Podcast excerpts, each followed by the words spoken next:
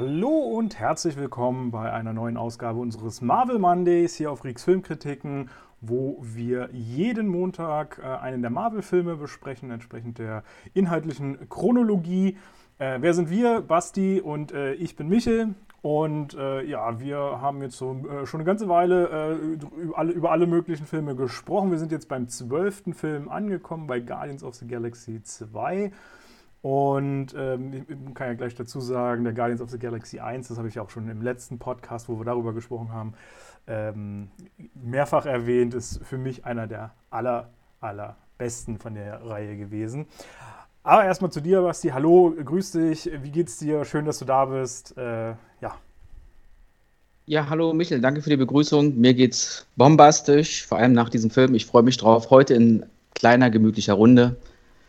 Wollen wir mal loslegen. Richtig, richtig. Äh, an dieser Stelle vielleicht auch nochmal äh, erwähnen, vielen lieben Dank nochmal, Jonas, dass du bei Guardians of the Galaxy 1 dabei warst. Wir hoffen, äh, dass du auch gerne wieder beim nächsten, übernächsten. Er wollte den Vertrag nicht unterschreiben. Also ich fand Richtig. die Kondition eigentlich ganz okay, aber naja, vielleicht müssen wir noch ein bisschen nachverhandeln. ja, mal gucken. Das kriegen wir bestimmt noch hin. Sonst müssen wir ihn ersetzen durch irgendjemand, der äh, sich, sich, ausbeuten lässt von uns. Ich bin, ich bin ein guter, äh, guter Stimmenimitator. Ich kann ihn eigentlich nachmachen. Oh, perfekt. Kein Problem. Hallo, hier ist Jonas. Sehr gut, dann sind wir heute doch zu dritt. Freue mich. Ich, ich krieg auch noch wen hin, dann haben wir noch eine Vier, dann machen wir eine Viererrunde draus und dann ist es richtig Gibt schön. es Jonas eigentlich wirklich? Oh. Das ist ja die große Frage, die sich die Welt da draußen stellt. Das ist wirklich eine gute Frage. Gibt es nicht wirklich? Dadurch, dass ja noch nie jemand ein Bild von uns gesehen hat. Wer ist auch gut so. Wer weiß. Auch ich finde das wunderschön, wie du in deinem wunderherrlichen Bademantel wieder mal vor mir sitzt. Kino-Look. Geh mal mit Bademantel ins Kino. Ja. Hast so, du das nicht? Naja, selbstverständlich. Schönen okay. Schlafanzug, kurze Hose. Einmal frei. Also wenn überhaupt kurze Hose, je nachdem. Manchmal auch nur in Unterhose. Was, in welche Kinos gehst du? Äh, ja, in euers. Letzte Reihe. Wo die Beleuchtung äh, ich, ich stehe immer vorne auf der Bühne und. Ach so, okay. bin die Galionsfigur des Kinos dann quasi. Äh, mit meinem traumhaft schönen Körper. Ja. gut, dann haben wir schon mal den, äh, das auch erledigt. Sehr gut. ja, ähm, Guardians of the Galaxy 2. Ein äh, Film, den ich, glaube ich, nur ein einziges Mal gesehen habe zuvor. Oder ein zweites Mal? Ich weiß gar nicht, ein zweites Mal. Natürlich auch im Kino. Ähm, lag einfach daran, dass ich damals auch, äh, kann ich schon vorneweg sagen, nicht sehr begeistert war davon. Ich bin aber tatsächlich sehr gespannt, wie sich das heute im, im Gespräch nochmal entwickelt, wo wir den ja noch ein bisschen intensiver beleuchten, äh, ob, mich, ob sich da meine, meine Meinung nochmal ein bisschen ändert. Ich weiß nicht, wie. Hat, hat sie sich denn jetzt schon nach dem zweiten Mal schauen etwas geändert? Äh, wenn ich so ein bisschen spoilere, dann könnte ich sagen, äh, ja, durchaus. Also ich äh, würde jetzt schon mal sagen, ich war ein Sehen etwas gleiches Grinsen auf deinen Lippen. Also so schlecht kann er ja nicht gewesen sein. Ja, also es ist jetzt immer noch nicht das, das Highlight, aber er, er hatte schon ein paar bessere Momente. Liegt aber auch, glaube ich, daran, einfach, dass man jetzt mal so kompakt diese ganzen anderen Filme auch gesehen hat. Und es einfach so viele Filme gab, die no, also noch schlechter waren, wie eben Captain Marvel. Zumindest für mich. Und äh, da hat er einfach jetzt mittlerweile gut an Qualität äh, für mich gewonnen, tatsächlich. Also, also was, was ich richtig gut finde an dem, an dem zweiten Teil ist, dass äh, er mal wieder einen Unterschied macht. Es geht nicht wieder um die gleichen Charaktere, sondern es ist wie so, so eine Parallelgeschichte, für sich in sich auch stimmig. Die Charaktere werden mehr beleuchtet und es gibt natürlich wieder ein bombastisches Feuerwerk für die Augen und für die Ohren. Das stimmt, ja, visuell natürlich großartig. Ähm, aber an sich ist es ja auch wieder nur so ein, so ein Füllerfilm, würde ich jetzt mal sagen, der inhaltlich uns nicht wesentlich voranbringt. Hat zwar so ein paar. Was das MCU angeht, da hast du vollkommen recht, da verkackt er definitiv. Aber das macht es gar nicht so schlimm, weil er irgendwie so als Lückenbüßer trotzdem echt eine gute Unterhaltung ein, ein irgendwie ins Herz zaubert sogar. Es ist doch sehr emotional teilweise der Film. Und vor allem auch richtig lustig, wie die sich gegenseitig immer necken und ankacken, finde ich schon cool. Ja, das ist lustig. Weiß ich nicht, ob ich das so unterschreiben würde, aber das Emotionale, das äh, auf jeden Fall. Da kriegst du auf jeden Fall einen Brief und Siegel von mir. Ähm, mhm. Da kann ich dir. Kriegst du heute noch ab? Ja, er liegt heute noch in deinem Briefkasten. Dankeschön. Geh aber erst morgen ran. So ein Pech. ja, ähm, genau. Der Film soll ja drei Monate nach dem ersten Teil spielen, habe ich gesehen. Ähm, ich habe zwei Monate gelesen. Irgendwas zwischen zwei und drei Monate nach dem ersten Teil spielen. ähm, keine Ahnung. Plus glaub, minus 1000 Jahre. Plus minus 1000 Jahre. Ich glaube, das ist aber auch äh, äh, relativ wurscht. Wesentlicher Info ist, glaube ich, daran, dass er relativ zeitnah an, an den ersten Teil anschließt, weswegen wir ihn ja auch jetzt gleich nachschieben äh, nach dem ersten Teil. Obwohl im Kino äh, das natürlich ein großer Unterschied nochmal war, weil Guardians of the Galaxy 1 kam 2014 raus. Jetzt sind wir bei, beim 27. April 2017 schon einer der, ja, ich würde sagen, letzteren Filme, die dann schon, schon wo, oder wo es dann schon langsam auf die Zielgerade ging, sozusagen. Ähm, also hier haben wir zumindest in, in der Handlung einen kleinen Sprung, in, in, in der Veröffentlichung einen etwas größeren. Ich glaube, die, die haben den auch einfach nur so als Lückenfüller gemacht, weil es, glaube ich, auch unglaublich viel Spaß gemacht hat, den Film zu drehen. Kann ich mir vorstellen. Und die Story dahinter, du hast ja so viele Freiheiten, das Universum ist ja so groß und kannst so viel machen. Und das ist denen, finde ich, auch ganz gut gelungen, diesem James Gunn. Das stimmt. Wobei ich nicht weiß, ob das allen so viel Spaß gemacht hat, weil äh, Chris Pratt hat wohl ich das richtig ähm, in Erinnerung habe, kurz vorher seinen Vater äh, verloren. Ähm, also ah, okay. seinen, seinen, realen Vater natürlich halt. Und ähm, hat zu der Zeit dann eben Jurassic World und, und diesen Guardians gedreht, was ihn quasi einfach so ein bisschen, also der hat sich so in die Arbeit quasi gestürzt, dass er gar keine Zeit so richtig hatte zu trauern wie sich das jetzt ausgewirkt hat, weil wir können ja schon mal so viel sagen, Guardians beschäftigt sich ja auch sehr viel mit Thematik Vater-Sohn-Geschichte. Was, was, was, für ein krasser Zufall irgendwie. Ja. Ähm, also keine Ahnung, ob das wirklich für ihn dann auch so ein Heidenspaß war, äh, wie es sein sollte. Könnte, könnte schwierig gewesen sein. Gut, bei so einem Schicksalsschlag, den nehme ich mal außen vor jetzt, aber an sich, ja. glaube ich, haben sich doch alle gefreut, wenn es nicht passiert wäre. Auch ja, er. durchaus. Das, das glaube ich auch, ja. Äh, ja, wir sind ja so ein bisschen beim Cast gleich schon mal, kann ich ja schon mal noch ein bisschen kurz einhaken. Ähm, Im Prinzip gibt es gar nicht so viel zu sagen diesmal, weil Regie, James Gunn, Drehbuch, James Gunn hatten wir alles schon beim letzten Film. Ähm, auch Produktion, Kevin Feige wie immer, Musik, Tyler Bates, äh, auch der hat beim, beim ersten Teil äh, die Musik gemacht. Eigentlich einzig neu ist äh, hier unser Kameramann Henry Braham den wir unter anderem aus Legend of Tarzan von 2016 oder Zauberhafte Nanny 2005 kennen und zuletzt äh, Maleficent, Mächte der Finsternis, äh, Disney-Märchen.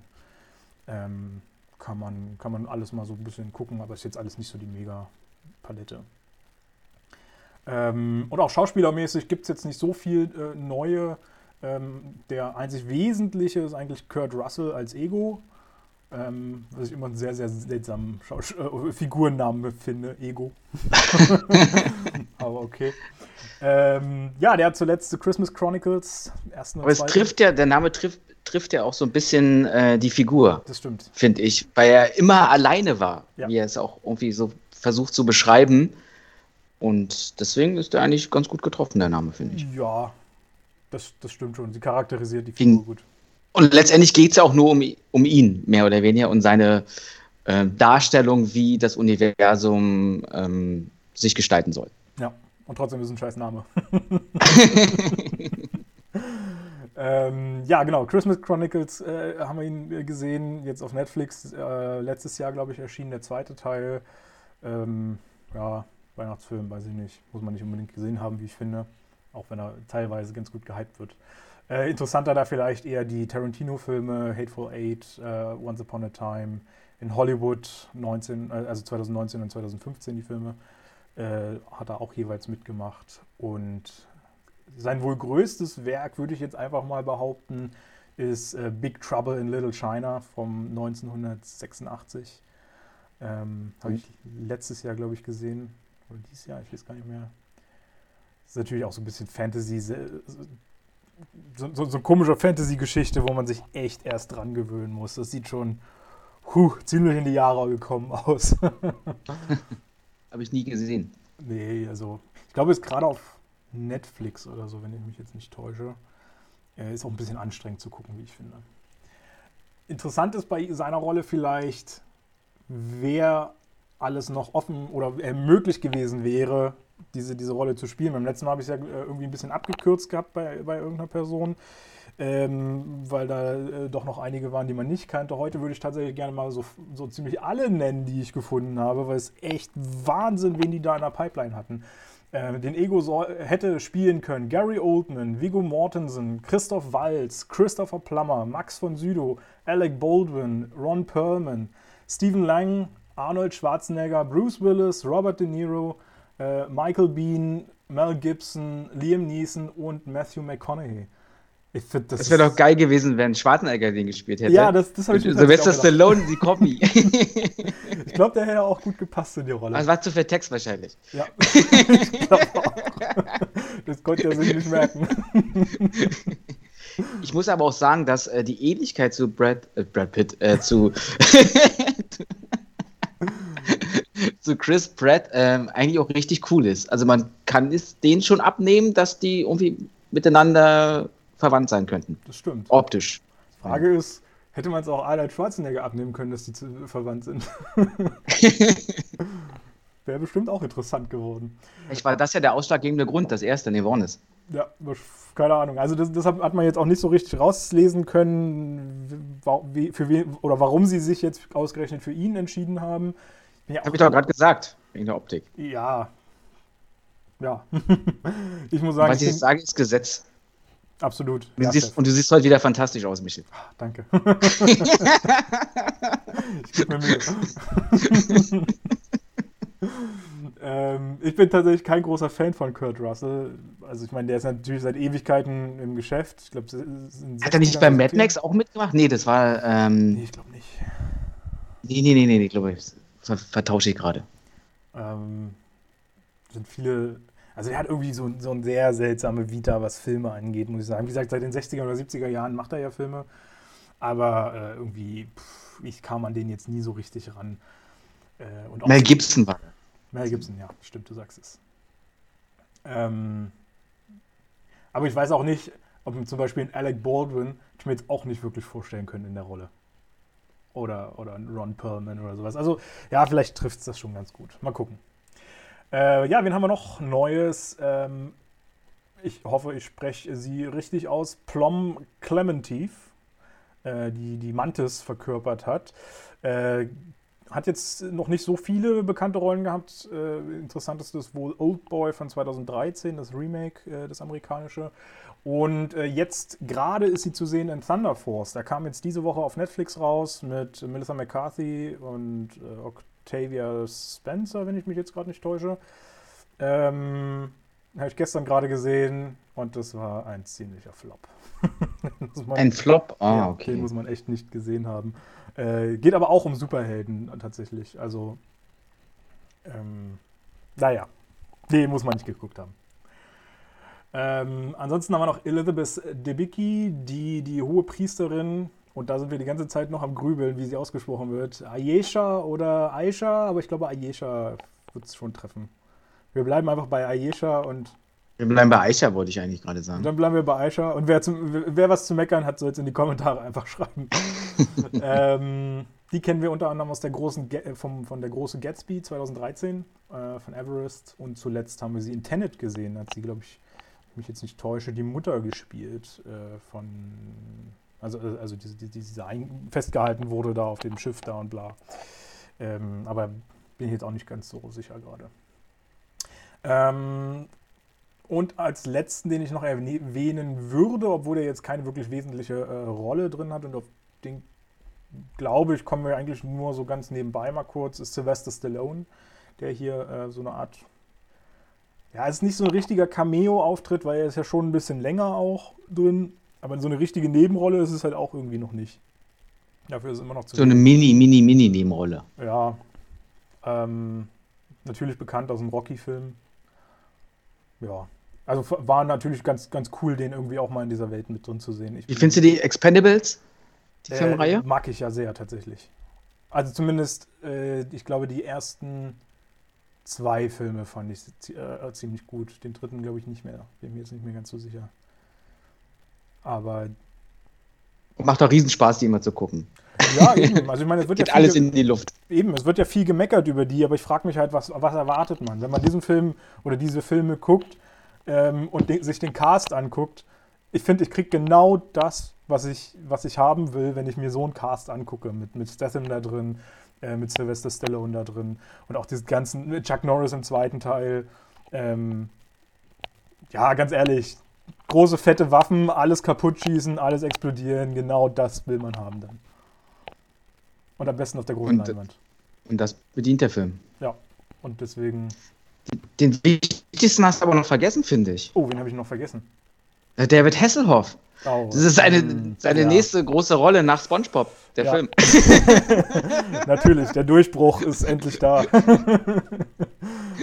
ja, auch David Hasselhoff kommt drin vor, warum auch immer. Ich muss sagen, das ist, kann ich auch jetzt schon vorne weggreifen, auch so ein, so ein Element, wo ich dann sage, damit verkacken sie sich einfach diesen Film, weil Überhaupt nicht. Richtig cool, Mann. Ah, nee, ich mag das nicht. Weil der Der hat überall. doch Kultstatus. Der passt doch so rein. Ja, natürlich hat er einen Kultstatus, aber mittlerweile taucht er einfach in allen ekligen Kackkomödien so mit, mit so, einem- so einem super kleinen Mini-Cameo da auf. Ähm, und das ist irgendwie einfach nur noch nervig, finde ich. Ich find's witzig. Ja, ich glaube, im, im ersten Moment fand ich es auch nett, dass, sie- dass sie ihn irgendwie da gewählt haben, aber hm, Er passt halt auch rein, we- wegen der Verbindung zu Knight Rider, was er auch in den 80er Jahren gespielt hat. ja, das stimmt. Wobei ja jetzt hier nur sehr wenig äh, 80er Jahre enthalten ist. Also wir fangen ja nur in den äh, 1980 an und rutschen ja dann 34 Jahre später in die. In Ja, klar, aber die Verbindung zu äh, Peter Quill ist halt einfach cool gemacht. Ja, ja, das stimmt. Ja. Also was ist, was wäre denn, was wäre denn, sagen wir mal, wenn du deinen Vater nicht kennen würdest und, und, und welche Figur würdest du denn gerne nehmen, quasi als Ersatz? Wenn dich jemand fragt, wer ist dein Vater? Peter Quill sagt ja, ja, das ist David Hasselhoff.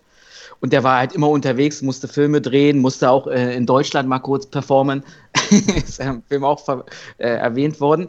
Welchen Charakter oder, oder, weiß ich nicht, welches Vorbild würdest du nehmen für dich als Ganz klar, Sebastian B.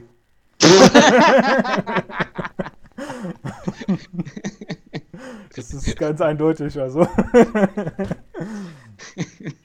äh, nee, ich habe äh, keine Ahnung. Also gerade im Filmbereich pff, wüsste ich jetzt keinen, den ich da so nennen würde. Den, gibt so mehrere, die, die ganz cool sind, coole, coole äh, Auftritte haben und, und die ich auch ganz gerne sehe und mag, aber könnte mir jetzt keinen von denen jemals irgendwo als Vater vorstellen. Deswegen finde ich das auch immer ein bisschen seltsam, wenn sie in Filmen manche, manche Schauspieler so in den Himmel heben, äh, weil natürlich irgendwie auch fast jeder Schauspieler schlechte und gute Filme hat.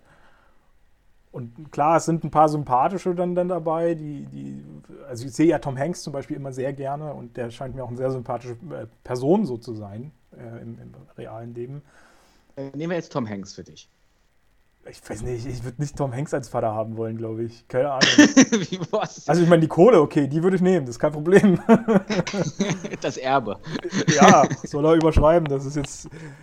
Also falls er das hier zufällig hört, ich habe damit kein Problem. Ich würde dir die Kontonummer schicken und dann... dann kriegen wir das schon irgendwie gedeichselt. Das soll nicht das Problem sein, aber... Hast du denn jemanden? Ja, Ich glaube, ich würde den Terminator nehmen, weil das beschreibt mich am besten. Ja, genau. Alles klar. Also du bist auch so ein Zukunftswesen ohne äh, Grips und Verstand sozusagen. Bin, äh, ja, irgendwie, weiß ich nicht. Ich bin wie eine Maschine. Ja, Aber, aber mehr möchte ich auch nicht dazu sagen. Rest, Rest bleibt geheim. alles klar. Eine FIFA-Maschine. Ah ja. Das musst du mir aber erstmal nochmal beweisen. oh Mann, oh Mann. Ja, okay. Haben wir noch irgendwen zum, äh, zum, zum Cast zu nennen? Vielleicht nochmal äh, Sean Gunn, den hatten wir aber schon im letzten Film auch äh, kurz erwähnt. Das ist ja der, der Sohn äh, von James Gunn, der jetzt hier eine etwas wesentlichere Rolle äh, kriegt mit Craiglin. Also beziehungsweise nicht kriegt, der hat die ja natürlich schon im ersten Teil auch gehabt, die gleiche Rolle. Wird aber hier noch ein bisschen mehr äh, fokussiert oder thematisiert. Ich finde, der hat so ein bisschen so eine, so eine komische Synchronstimme. Die, die, die hört sich so gekniffen an. Hat er seinen Mund nicht richtig aufgeregt. So weinerlich auch so ein bisschen. Ja, das stimmt. Wobei ich auch sagen muss, weil du gerade sagst, äh, kriegt den Mund nicht richtig auf, das hatte ich das Gefühl bei Yondus äh, Synchronstimme, dass die so extrem genuschelt hat diesmal, also viel schlimmer als im ersten Teil. Was natürlich so Na gut, der Yondu hat ja auch viele schiefe Zähne. Vielleicht wollte der das damit ein bisschen rüberbringen. Genau, aber die hat er ja im ersten Teil auch schon gehabt eigentlich. Also von daher hätte er ja dann auch so nuscheln müssen. Ich fand die, die Achso, du hast da einen richtigen Unterschied gemerkt. Ja, ich fand ersten. das schon echt einen ah, okay. krassen Unterschied. Ähm, am ersten fand ich es noch okay und jetzt war es mir ein bisschen zu anstrengend schon teilweise. Mhm, Aber kann, ja. keine Ahnung, vielleicht haben sie es damit gerechtfertigt, dass ähm, Yondu da seinen, seinen Flugzeugunfall da im ersten Teil hatte, beziehungsweise so richtig Flugzeugunfall war es ja nicht. Und da ein bisschen seine Zähne ausgeschlagen wurden. Keine Ahnung, ich weiß es nicht. ähm, ja, das fand ich so ein bisschen anstrengend. Ich wollte sich ja noch mehr in die, in die Rolle reinfinden als Stimme und hat es dann vielleicht verkackt. Ja. So ein bisschen, aus deiner Sicht. Vermutlich. Ähm, vielleicht auch, ist es mir auch einfach mehr aufgefallen, weil ja auch Yondu jetzt eine wesentlichere Rolle bekommt. Und ich muss auch ehrlich sagen, wenn ich das so im, im Nachhinein nochmal betrachtet habe, diesen Film, ist das für mich eigentlich auch kein klassischer Guardians of the Galaxy Film. Also klassisch kann man sowieso nicht sagen, weil woran würde man das messen? Eben. ähm, sondern das ist eher ein Film über Yondu, wie ich finde. Also das ist alles andere habe ich mehr das Gefühl, ist so, so Nebenstory, aber eigentlich ist Yondu der, der wesentliche Hauptcharakter, auch wenn er vielleicht nicht so oft zu sehen ist, wie er sollte. Auf jeden Fall ist da eine, eine krasse Verbindung, was die Geschichte auch mit Peter Quill äh, angeht, zu finden. Und der hat überall so ein bisschen so seine, seine Spuren hinterlassen. Eben. Und ja, also mir ist er auch sehr, sehr ans Herz gewachsen innerhalb dieses Films. Aber ja, wenn ja, letztendlich, wenn du, wenn du dir das aber überlegst, dass äh, Peter im ersten Teil verliert seine Mutter, wird von Yondu entführt und dann erlebt er erst so seine, sein wahres Leben geht dann erst los, so die ersten großen Schritte, die man macht. Und Yondu ist halt die ganze Zeit dabei. Richtig. Richtig. Das führt uns quasi auch schon mehr oder weniger dann nachher zum Ende. Äh, wo wir natürlich jetzt noch nicht gleich drüber äh, reden wollen. Aber Doch, lass uns mal heute über das Ende schon mal. Äh, lass uns mal heute das anders aufbauen als sonst. Genau. Ja, genau. Ähm, ich muss sowieso sagen, wir haben. Ja, tschüss, war schön gewesen und äh, bis zum nächsten Mal. Genau, vielen Dank. Schön, dass ihr dabei wart. Äh, ja. genau. Nee, ich muss aber auch. Äh, so nee, egal. Ähm, ich muss aber auch sagen, wir haben heute viele Szenen, die ziemlich parallel so ablaufen. Also es ist nicht, nicht so wie beim letzten Guardians, der so strukturiert von Planet zu Planet sich äh, geschwungen hat, sondern es passiert immer so auf zwei Planeten eigentlich immer gleichzeitig irgendwie was, was äh, dann die Handlung voranbringt und dann erst zum Schluss so zusammenführt. Aber wenn wir jetzt so ein bisschen bei der Handlung sind, ist es ja eigentlich deine große Stunde wieder mal äh, kurz zu sagen, um was es eigentlich geht. Ruhe, Aber der Chef spricht. Im, Im zweiten interdimensionalen Abenteuer erleben wir, wie die galaktische Patchwork-Familie immer mehr zueinander findet. Mit jedem kommenden Ereignis weiter zusammenwächst, alte Feinde zu neuen Verbündeten werden und endlich die alles entscheidende Antwort nach der Herkunft von Peter Quill alias Starlord gelöst wird. Dabei geht es nicht mehr und nicht weniger mal wieder um die Rettung des ganzen Universums. Fantastisch. Mir ist ein Herz aufgegangen bei diesem äh, Ja, gut zusammengefasst. Im Prinzip äh, ist alles drin. Auch äh, können wir auch schon wieder Podcast beenden, alles durch, fertig. Super. das reicht es doch, wenn wir nur so eine kleine Inhaltsangabe geben und fertig. Ja. Finde ich auch. Aber nein, wir gehen ein bisschen tiefer rein. Wenn wir mal keinen Bock haben, dann wird es wahrscheinlich passieren. Genau. Also jetzt. nein, nein, nein, nein. Wir gehen natürlich ein bisschen tiefer rein. Ja, ähm, im Prinzip fangen wir schon wieder, also es fällt mir mittlerweile auf, dass es sehr, sehr häufig bei den Marvel-Filmen, dass wir einen Prolog haben, ne? Ja, genau. Und auch das haben wir jetzt einfach wieder. Äh, Prolog spielt 1980 in Missouri und äh, da kriegen wir ähm, einen, den Kurt Russell quasi erstmalig zu sehen, zusammen mit Meredith Quill, der Mutter von Peter, die sich dort ja also kennenlernen oder eine Liebschaft äh, zwischen denen entsteht sozusagen und die dann so ein bisschen da im Auto unterwegs sind. Die turteln ordentlich. Die turteln ordentlich, genau. Im himmelblauen Auto. Genau. Er entführt sie in den Wald. Es wird zu einem Horrorfilm. ähm, Ähm, ja, nee, die verschwinden im Wald. Äh, er zeigt ihr seine Knospe. er lässt seine Knospe schließen. Äh, ich weiß gar nicht, wie man es anders sagen soll, aber er zeigt ihr ja tatsächlich eine Knospe, die da im Boden steckt. äh, ja, sehr passend, keine Ahnung warum. Und äh, viel mehr erfahren wir eigentlich auch gar nicht. Die sind da halt irgendwie so zusammen, lieben sich, freuen sich, alles schick, alles toll. Ich glaube, Machen sie. ein bisschen Liebe und Genau. ja. Also ich meine, es ist natürlich vermut, oder man, man kann es schon so ein bisschen ahnen, weil ja schon im ersten Teil äh, die, die Meredith Quill am Totenbett irgendwie äh, was von, von Engel und Vater und so gelabert hat und so. Man kann schon so ein bisschen ahnen, dass es sich da wahrscheinlich um den Vater von, von Peter dann handeln wird, den wir dann jetzt gezeigt bekommen. Ähm, aber ja, so richtig erfahren wir da jetzt nicht, nicht viel.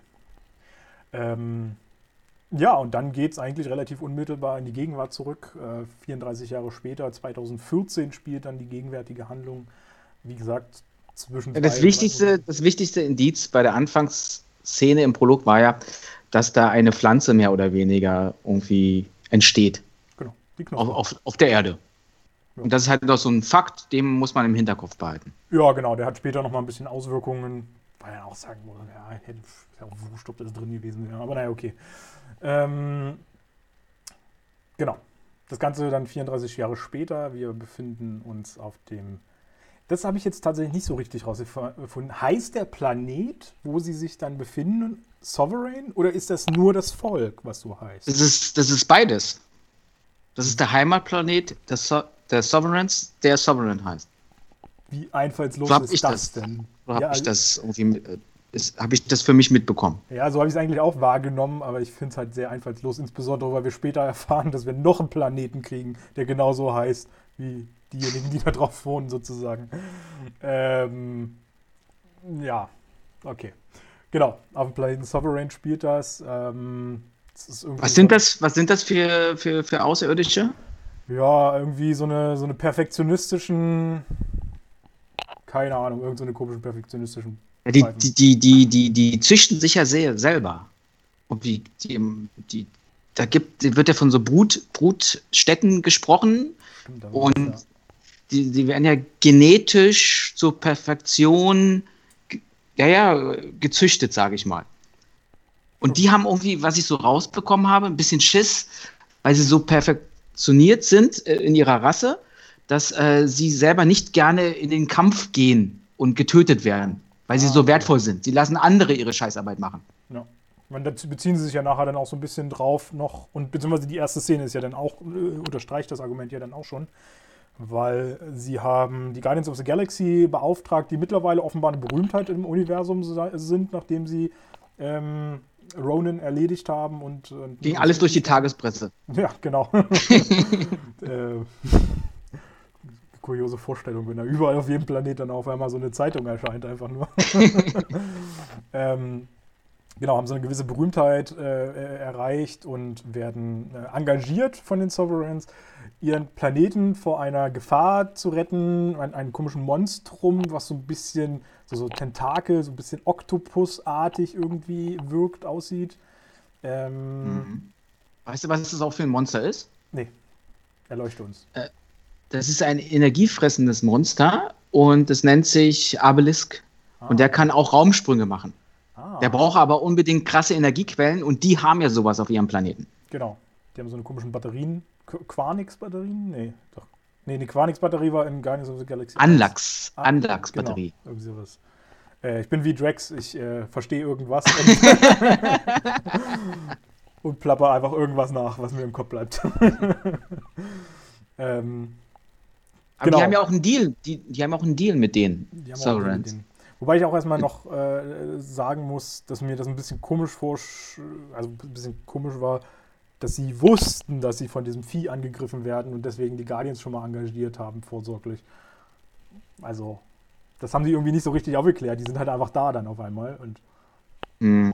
das war mir so ein bisschen dünn dann sozusagen. Vielleicht haben sie ja gehört, dass irgendwie in der Nachbarschaft der schon rumgewildert hat und irgendwann sind sie dann auch dran gewesen. Ja, dieser böse Hund, der da überall rumsprintet.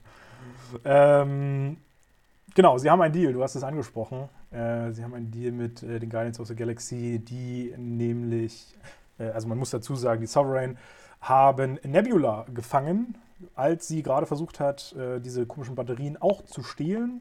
Haben wir erfahren, wofür sie stehen wollte? Ich glaube, weil die halt ähm, echt gut auf dem Schwarzmarkt zu verkaufen sind. Du damit ganz viel Asche machen kannst. Was will Den Dingern. mit der Kohle? Also Nebula ist ja jetzt keine Person, die die Kohle braucht, die will ja eigentlich nur Thanos. Oder sie will sich damit selber verstärken. Quasi ihren Körper. Das ist so wie, wie Iron Patriot sich dann noch alle möglichen Waffen überall dran bastelt. Ganz wer genau. Die, die, die, wie, wie haben sie es genannt? Die Witwe?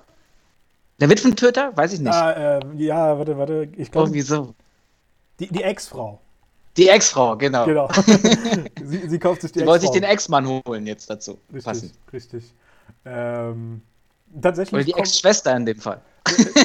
ta- tatsächlich, und das wirst du gar nicht wissen, haben wir später noch was, was im weitesten Sinne mit der Stark-Technologie zu tun hat. Aber da komme ich dann, äh, da komme ich dann dazu, wenn, wenn wir an der Stelle angekommen sind. Vergisst du sowieso. Nee, ich habe es mir extra aufgeschrieben. Mit. Ich vergesse das nicht. ähm, genau, die wollte sich auf jeden Fall diese Batterien schnappen und äh, dabei haben sie sie dann irgendwie äh, eingefangen. Und äh, als quasi Handel wurde dann zwischen den Sovereigns und den Guardians abgeschlossen, dass die Guardians äh, die eben beschützen, was deine, deine These unterstreicht, dass sie halt nicht selber am Kampf sozusagen äh, teilnehmen wollen, können, dürfen wollen und, und so. Ähm, und dafür dann eben Nebula als Belohnung sozusagen kassieren, welche wiederum die Guardians dann nach Xander bringen wollen ins, ins Gefängnis. Ins Killen müsste es ja dann sein. Ja, schon. Nee, das ist doch explodiert. Das hat doch. Ähm, Das ist explodiert. Ronan Ronan hat es doch zerstört. Dann noch ein zweites Gefängnis Wahrscheinlich dann eine, ins, ins Killen 2 dann. Genau. Keine Ahnung. Irgendwie sowas. Ähm, ja, und das ist quasi so diese, diese Intro-Szene. Und ich muss sagen, ich finde diese Intro-Szene ja noch recht charmant, auch wenn ich so ein bisschen meine Probleme damit habe, weil wir kriegen ähm, erstmal äh, zu sehen, dass Baby Groot jetzt quasi existiert. Ähm, wir, also im letzten Teil haben wir ja noch gesehen, wie er da so als einzelner Ast dann doch wieder erweckt wurde sozusagen und angefangen hat zu leben. Und mittlerweile hat Baby Groot halt auch wieder so ein bisschen Arme, Beine, alles entwickelt, äh, kann wieder selbstständig äh, leben, aber man nimmt auch relativ schnell wahr, dass äh, das eben eine Baby- oder Kinderversion äh, sozusagen ist.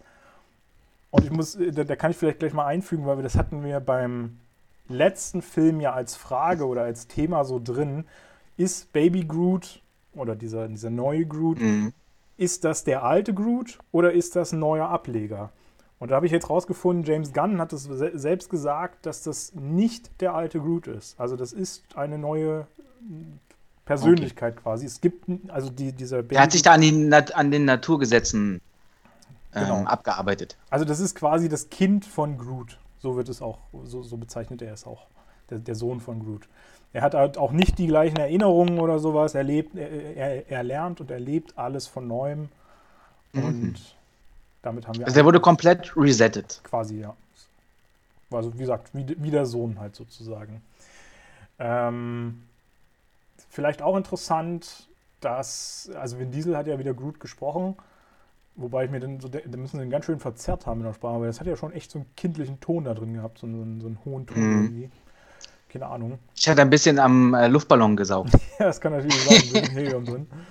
Äh, diesmal hat er tatsächlich auch nicht nur sechs Sprachen, äh, diesen, dieses Ich bin Groot äh, gesprochen, was natürlich auch eine sehr, sehr aufwendige Zeile ist, muss man ehrlich sagen. Äh, nein, er hat ganze 16 Sprachen das Ganze vertont.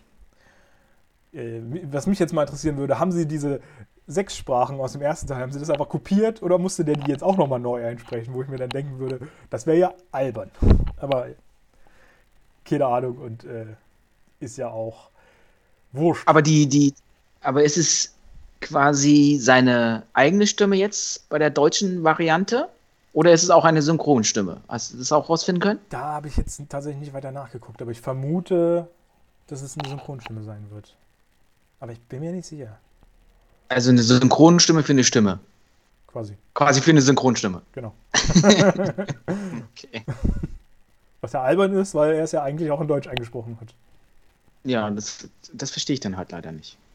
Ich auch nicht, tatsächlich. Ich war es denen nicht deutsch genug oder so. ja, wie gesagt, war bayerisch. Und das hatte keiner verstanden und dann haben sie entschieden, ah, okay, können wir doch nicht reinnehmen. ähm, Ibims. Ja. Hm? Was? Ibims. Ibims. Ibims. Ibims Groot. Sehr schön, ja. Bei sowas würde ich mich auch weigern, das einzusprechen. Ähm, genau, und wir sehen, also das Opening ist halt relativ ähnlich angelehnt wie im ersten Teil, wie ich finde, weil auch hier wieder so eine Tanzszene quasi eröffnet wird, auch wenn es jetzt diesmal nicht Peter ist, der, die, der tanzt, aber äh, diesmal ist es halt der Baby Groot, ähm, der also die haben da halt eine Musikanlage aufgestellt. Man hat ja schnell mitgekriegt, äh, Peter ist sehr musikaffin und ähm, ist ja so am Anfang ganz süß, wie Groot da rumspielt mit den, ähm, mit den äh, Steckern und versucht das zusammenzustecken, damit die Musikanlage funktioniert und so. Das sieht ja ganz süß aus, wie ich finde. Aber ich fand es halt ein bisschen langweilig, dass man einfach quasi den, das Intro des ersten einfach nochmal kopiert hat. So ein bisschen. War an der Musikanlage eigentlich der Walkman angeschlossen oder wo kam die Musik her?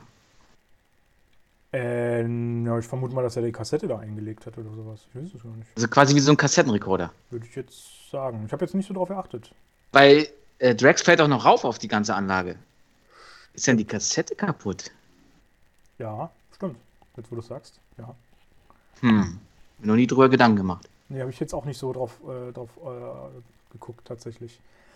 Ähm, ja, aber wie gesagt, das hat mich so ein bisschen gestört, dass man, dass man das einfach Copy-Paste so ein bisschen reingemacht hat. Ich meine, klar, es hat, hat seinen Charme, es ist ganz nett, es ist schön anzusehen, auch wie kindlich, wie jugendhaft, äh, wie tollpatschig auch gut da so ein bisschen. Es geht ja um, den, um die Stimmung, die der Film in dem Moment erzeugen soll. Und der knüpft halt unmittelbar an den ersten Teil an, musikalisch gesehen und auch von der, von der ganzen Atmosphäre. Und, und das wollten die halt einfach sofort erreichen auf den Punkt, dass du als, als Zuschauer, als Publikum mitgetragen wirst. Ja, in den Film hinein. Verstehe ich, finde ich auch sinnvoll. Ist ja auch eine gute Idee.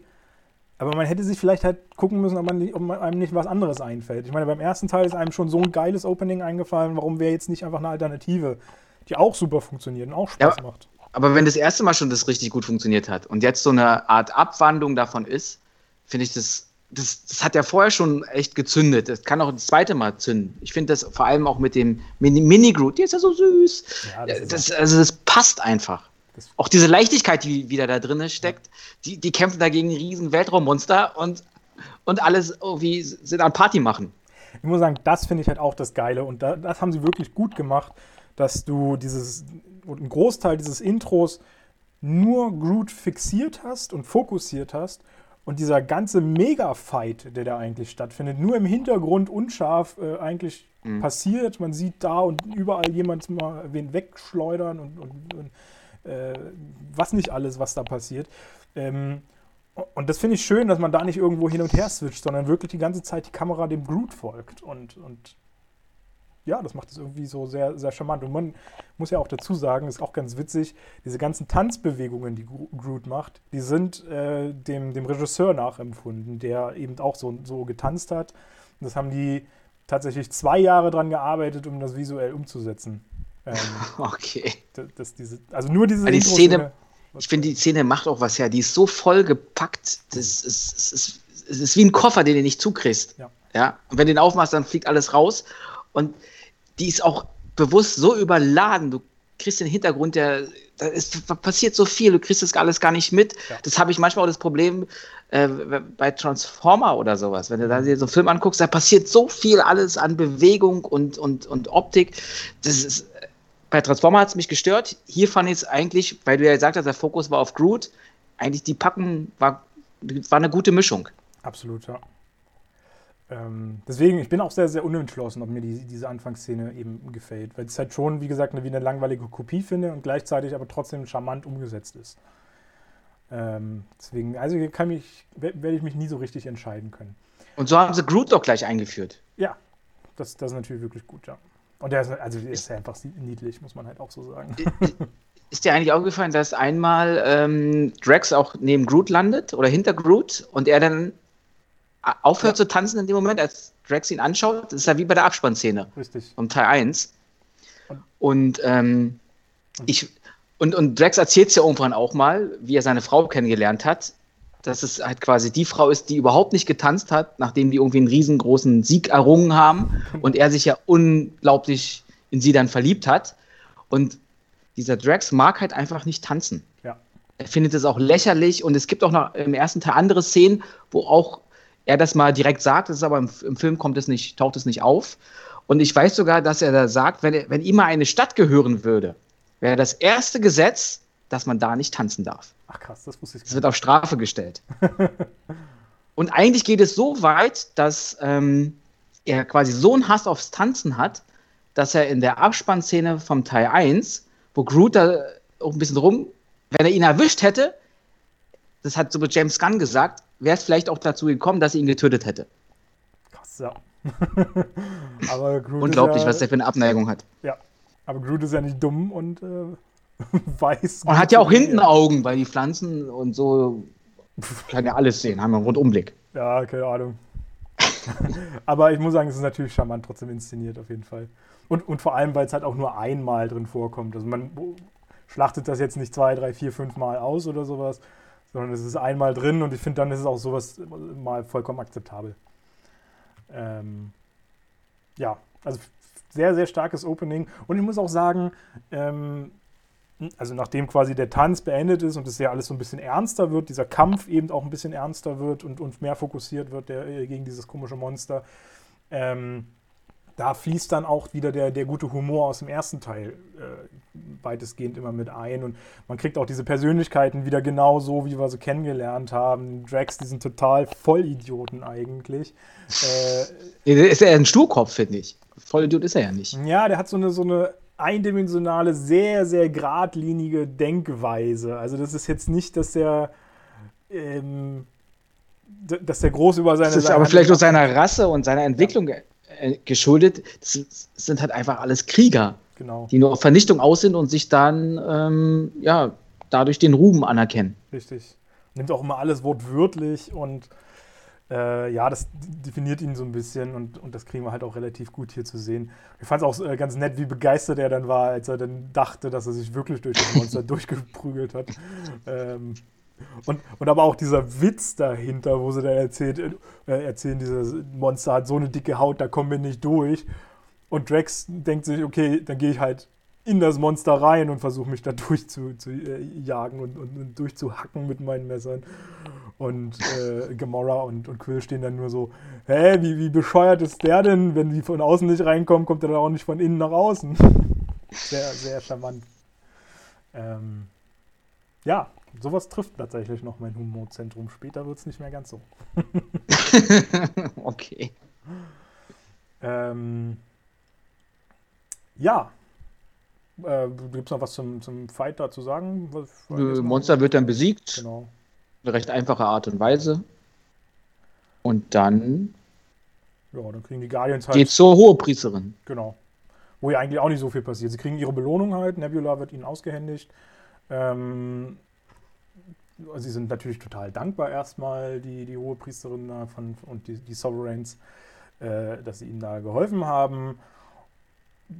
Sie, sie, wollen sich da irgendwie auch so ein bisschen verbal noch äh, bandeln äh, Peter und äh, die Hohepriesterin miteinander an.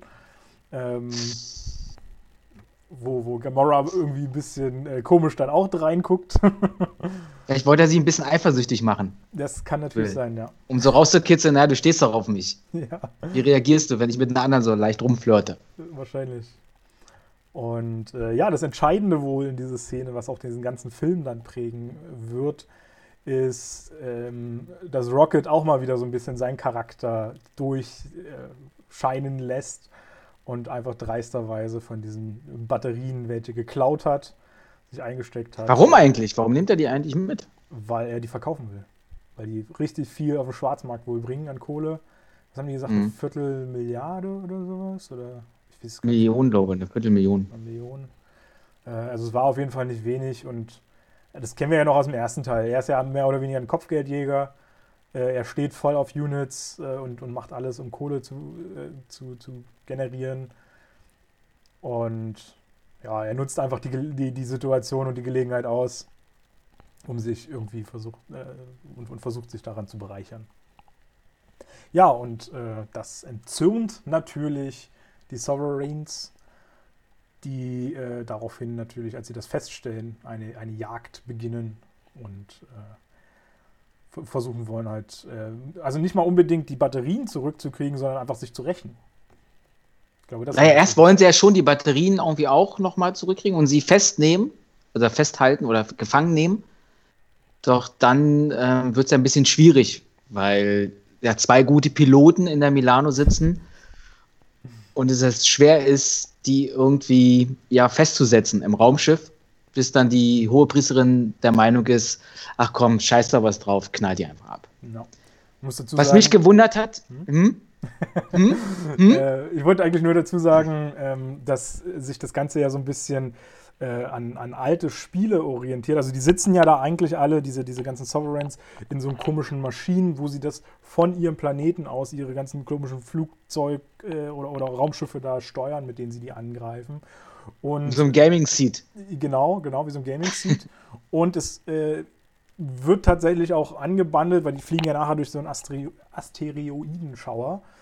Und äh, das äh, ist wohl tatsächlich eine, eine Anspielung auf dieses äh, berühmte Spiel, mm. Asteri nee, wie heißt das, Asteroids? Irgendwie sowas. Oh, was. Ähm, mm. Was ja so eins der ersten Spiele auch mit war. Was mich in dem Moment so ein bisschen gewundert hat, quasi sind das ja Drohnen, die Raumschiffe genau. von Severin. Aber die haben vorne auch so ein Display, wo man quasi die sieht, die sie steuern. Ja. Das wäre ja ein bisschen so unnütze. Warum muss man da noch ein Display drauf machen? Ja, das ist, damit du weißt, wen du angreifen musst, wenn äh, jemand trifft, sozusagen. Das ist wie ein Namensschild auf der Arbeit. Ja, also ob die, ob die Gewerkschaft oder der Betriebsrat da mitmacht, ist dann eine andere Frage. Äh, Datenschutz und so. Eben, aber die, vielleicht haben die ja hm. keinen Betriebsrat initiiert bekommen dort. Das ist, ist, ist, ja auch die perfekte Rasse, da gibt es keine Betriebsräte oder Gewerkschaften. Das stimmt natürlich. Aber offenbar Datenschutzprobleme. ja.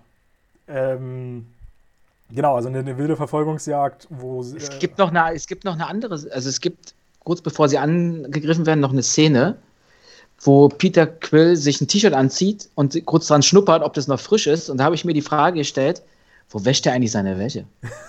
ja, das ist eine gute Frage. Im, in so einem Raumschiff. Gibt es da eine Waschmaschine? Ist, wo, wo, trocknet der das dann? Ja. Das vielleicht, sammelt der das alles und so einmal im Monat hält er irgendwo an, um, um einmal alle Wäsche. Fährt er kurz zu Mutti. Gut, Mutti ist tot, klappt nicht mehr. Fährt er kurz zu Oppi und äh, wäscht da seine Wäsche. Oder reist er auf die Erde zurück und so einen Waschsalon sucht er dann auf. Ja, das ist eine schöne Vorstellung wieder. Groot und Rocket und so alle neben der Waschmaschine stehen und warten. Ja, noch fünf Minuten, dann kommt der, der Schleudergang und dann sind wir durch. dann müssen wir wieder die Welt retten. Oder das Universum besser. Ja, das ist äh, so ein großes Raumschiff. Vielleicht hat er auch eine Waschmaschine drauf. Wer weiß. Wer weiß. Gibt es in der Zukunft noch Waschmaschinen? Wie wird in der Zukunft Wäsche gewaschen? Tja, Gar nicht mehr. Wir tragen alle keine. Ich hat der Stark Industrie da was erfunden. Äh, erfunden. Oh ja, das äh, könnte vielleicht sein. Vielleicht kommt Die Weltraumwaschmaschine. genau. ähm, nein, also, Astronauten müssen doch auch irgendwie, also nicht direkt Wäsche waschen, aber da muss es doch was geben, wo Schmutz und so abfällt. Vielleicht stinkt man als Astronaut nicht. aber riecht's nicht.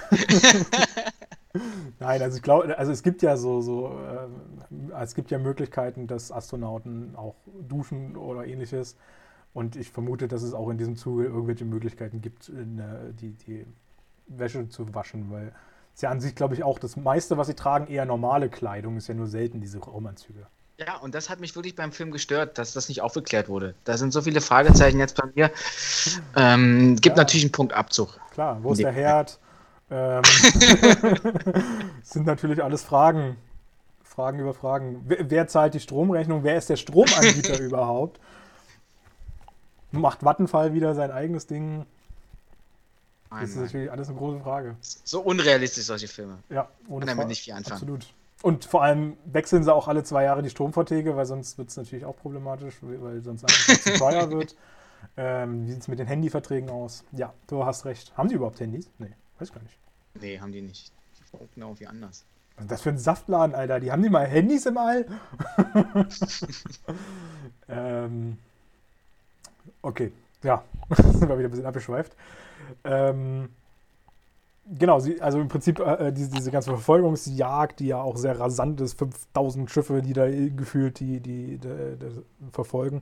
Und hier stellt sich schon so ein bisschen raus, dass sich Rocket und äh, Peter Quill auch so ein bisschen immer noch äh, um, um den Rang sozusagen streiten. Beide wollen irgendwie so ein bisschen Chef des Schiffs sein, äh, weshalb ja auch so ein bisschen Problematik äh, dann aufkommt, dass sie eben, während sie durch diesen Asteroidenschauer fliegen, sich immer wieder abwechseln wollen, wer gerade das Schiff steuert und dann dadurch doch äh, auch ein, zweimal kollidieren.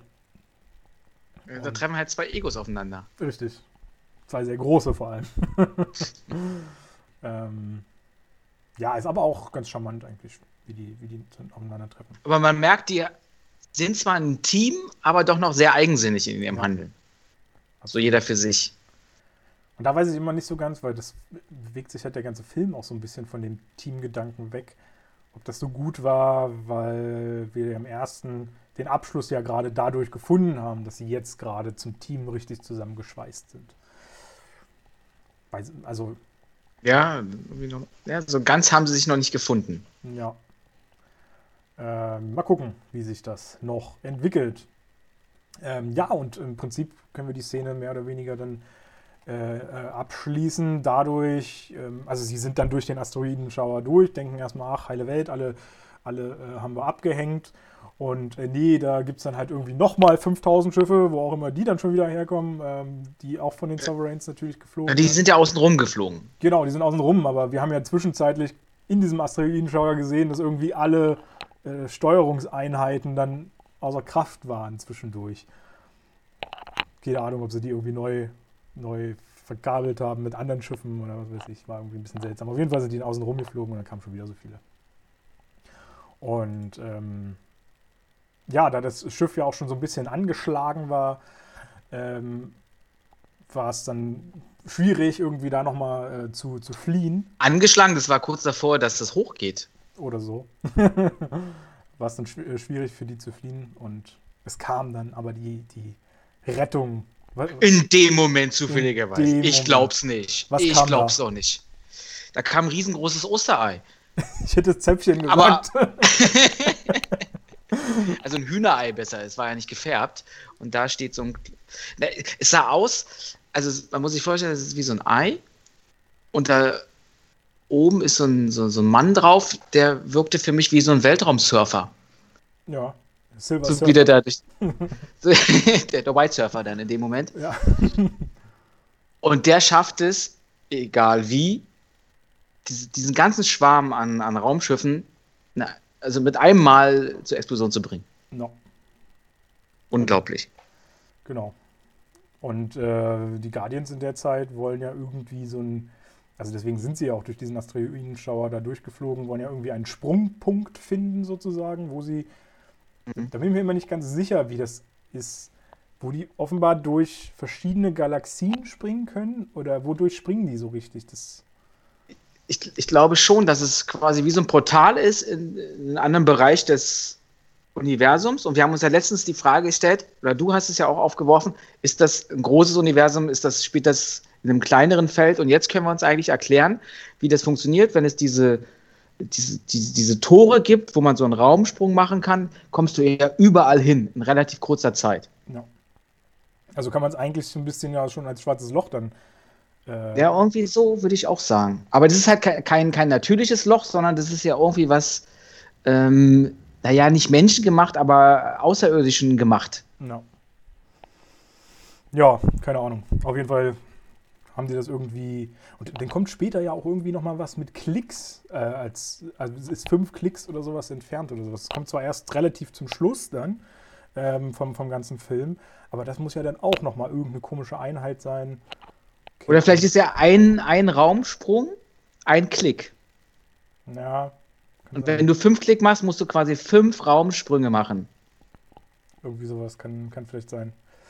Aber es ist auch nicht wichtig, dass es erklärt wird. Eben. Man weiß halt, irgendwie kommt man schneller voran, das Universum. Genau, irgendwo ist irgendwas.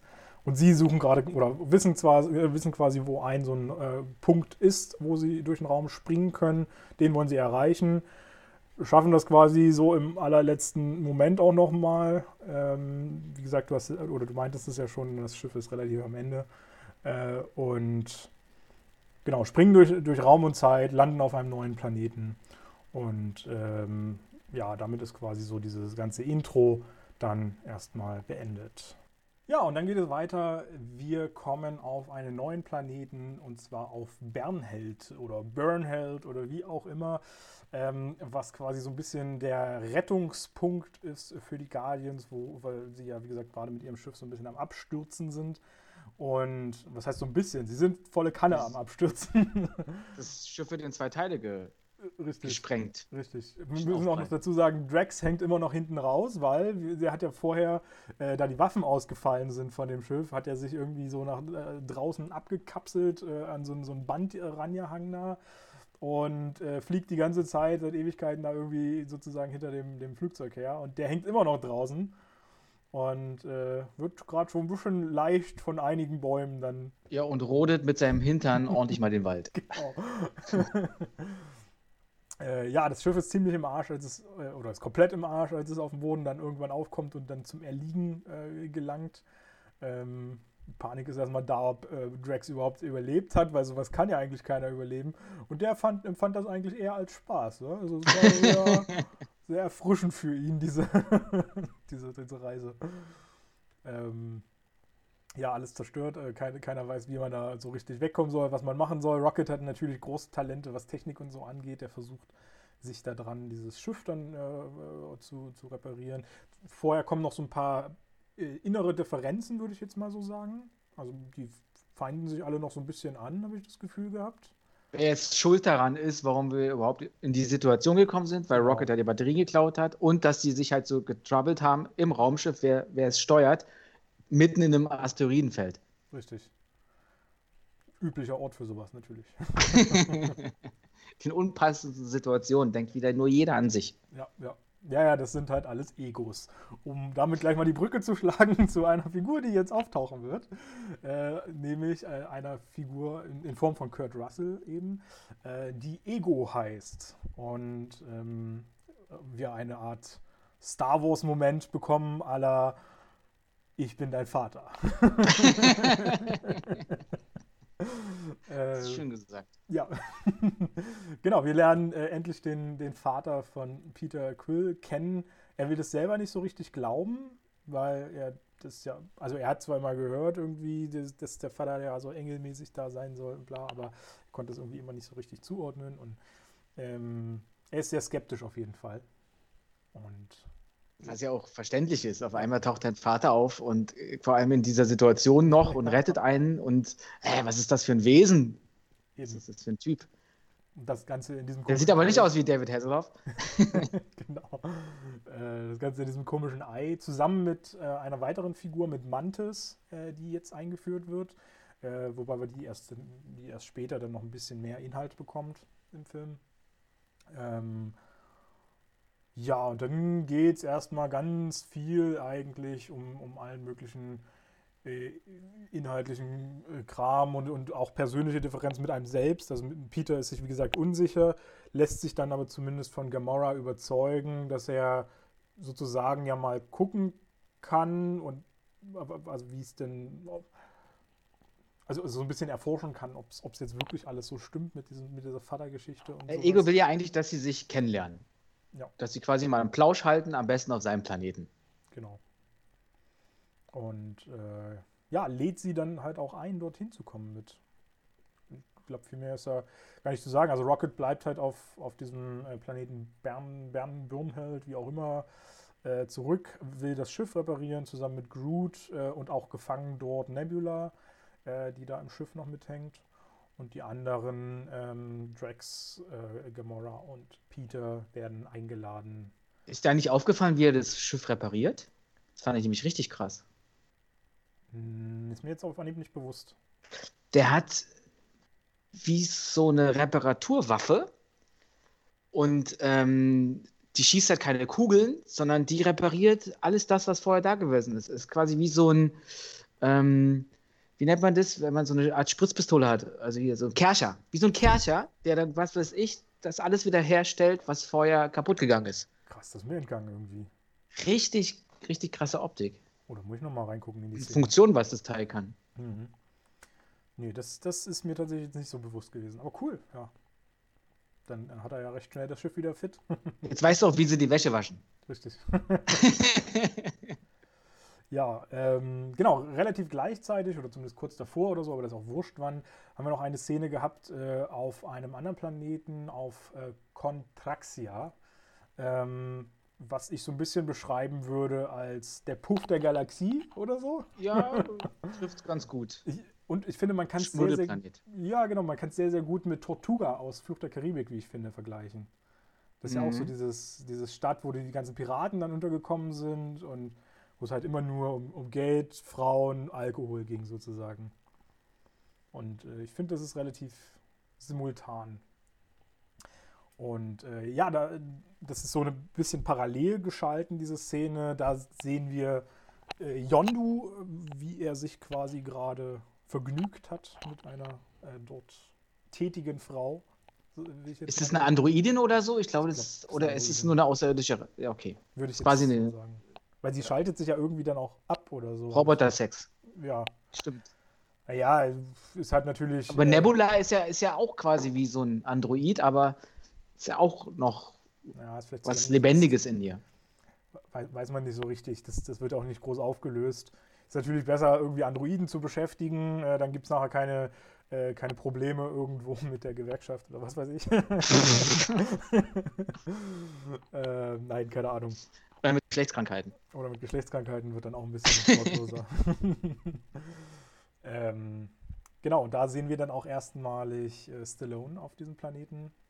Und ähm, die, das Interessante ist ja, warum springen wir jetzt inhaltlich dahin? Ähm, dort tauchen eben diese Sovereigns dann auch auf, auf den äh, ganzen, und haben halt einen Auftrag. Also, es ist offenbar auch so ein Zusammentreffen oder so ein Zusammenkunftspunkt von den ganzen Ravager-Truppen, würde ich jetzt mal so sagen. Also, da sind ja irgendwie zig, zig verschiedene Ravager-Truppen, so wie es dargestellt wird. Unter anderem. Ja, wenn man sich irgendwo trifft, dann trifft man sich auf diesem Spaßplaneten. Genau. Ähm, die werden wahrscheinlich doch ihre Geschäfte machen. Ja, eben ihre Aufträge kriegen. Und deswegen ist ja dann eben die Sovereign ähm, dort auch, oder die Sovereigns mit der oberen, wie heißt es, obere Priesterin, glaube ich, ne? Hohe Priesterin. Hohe Priesterin, genau. Aisha. Aisha. äh, Aisha ist da unterwegs und äh, versucht sich Männer zu ergattern. Nein, ähm, sie versucht eine Truppe zu finden, die die äh, Guardians of the Galaxy eben aufspüren. Damit wird wieder deine These auch bekräftigt, dass sie eben sich äh, ungern selber die Finger schmutzig machen. Ähm, sie suchen sich die Ravengers und ich weiß jetzt gar nicht mehr, haben die das offen in den Raum gestellt, diesen Auftrag sozusagen, wer den Auftrag erledigt, kriegt die Kohle? Eigentlich hat die das direkt an Yondu gerichtet, oder?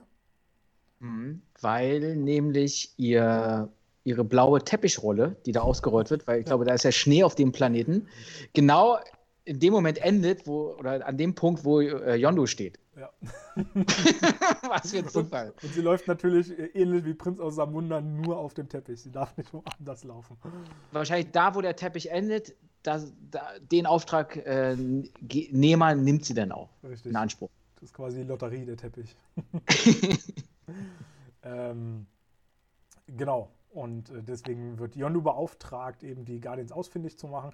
Und das ist auch für ihn gar nicht mal äh, so schwer, weil er dann irgendwie im Verlauf des Films auch nochmal offenbart, dass er bereits im ersten Teil das Schiff, äh, die, die Milano, ähm, ausgestattet hat mit einem Peilsender. Und äh, deswegen kann er, ihn, kann er halt das, das Schiff relativ schnell orten. Und ähm, reist eben dann auch zu diesem Planeten Burnheld, Bernheld, wie auch immer. Äh, Vorher wird er ja noch von ähm, Sylvester Stallone ein bisschen angekackt, der die Rolle des Ober-Ravengers annimmt. Der heißt ja Stakar. Und da wird nochmal kurz erzählt, warum Yondu mehr oder weniger nicht mehr Teil des Systems ist, sondern er als Verstoßener gilt. Richtig. Und das äh, können wir relativ kurz zusammenfassen damit, dass er wohl ähm, zu früheren Zeiten Kinder entführt hat und äh, ausgeliefert hat sozusagen. Und das einfach eine Sache ist, die gegen den Ravager-Kodex verstößt. Ähm, also sehr viel erfahren wir nicht über den Kodex, aber sie haben mal, das wirkt halt, wie gesagt, auch so ein bisschen piratenmäßig, das Ganze. Auch Piraten mhm. haben ja ihren Kodex und äh, so ungefähr, so nach dem Motto, Frauen und Kinder werden nicht angerührt, so ungefähr ist das hier eigentlich auch der Fall. Und ähm, ja, Yondu wird halt immer als, als geldgierig da hingestellt und äh, oder beziehungsweise, dass er die verraten hat, die, die diesen Ravager-Kodex und deswegen. Aber man merkt schon, dass es ihm sehr nahe geht, weil er irgendwie auch ein Teil des Ganzen sein will, aber es über glaube, Jahrzehnte nicht mehr ist. Ja, ich glaube 20 Jahre oder sowas haben sie mal gesagt. Irgendwann. Und mittlerweile brodelt es ja auch so ein bisschen in seinem eigenen Team, ja. dass man so sagt, okay, ist es überhaupt noch der geeignete Anführer? Eben, das haben wir schon im ersten Teil so ein bisschen gesehen, wo, wo er ja eigentlich auch dieses Team immer gefordert hat, dass er ein bisschen drastischer mit Peter umgehen soll. Äh, mhm. und den, den einfach doch da umlegen soll und den zum Fressen geben soll, sozusagen. Ähm, und da gab es ja schon so die ersten Andeutungen, dass man da nicht immer unbedingt mit ihm einer Meinung ist. Er ist zu weich, ja. was das betrifft. Das haben sie mehrfach betont. Das stimmt. Ähm, Genau, und im Prinzip finden jetzt so, so, so zwei, drei Handlungen eben gleichzeitig, also beziehungsweise eigentlich zwei Handlungen gleichzeitig statt. Einmal eben auf dem Planeten äh, von, von Burnheld, ähm, wo äh, die, die Ravagers eben ankommen, oder beziehungsweise, also es sind ja, glaube ich, auch mehrere Ravager-Truppen, oder? Das ist nicht alles nur Yondus Truppe, wenn ich mich. Das müssen nur, das können, glaube ich, nur Yondus sein. Ja, eigentlich hat nur er den Auftrag, aber das sind ja echt viele. So viel hatte der doch gar nicht in seinem Team. Weil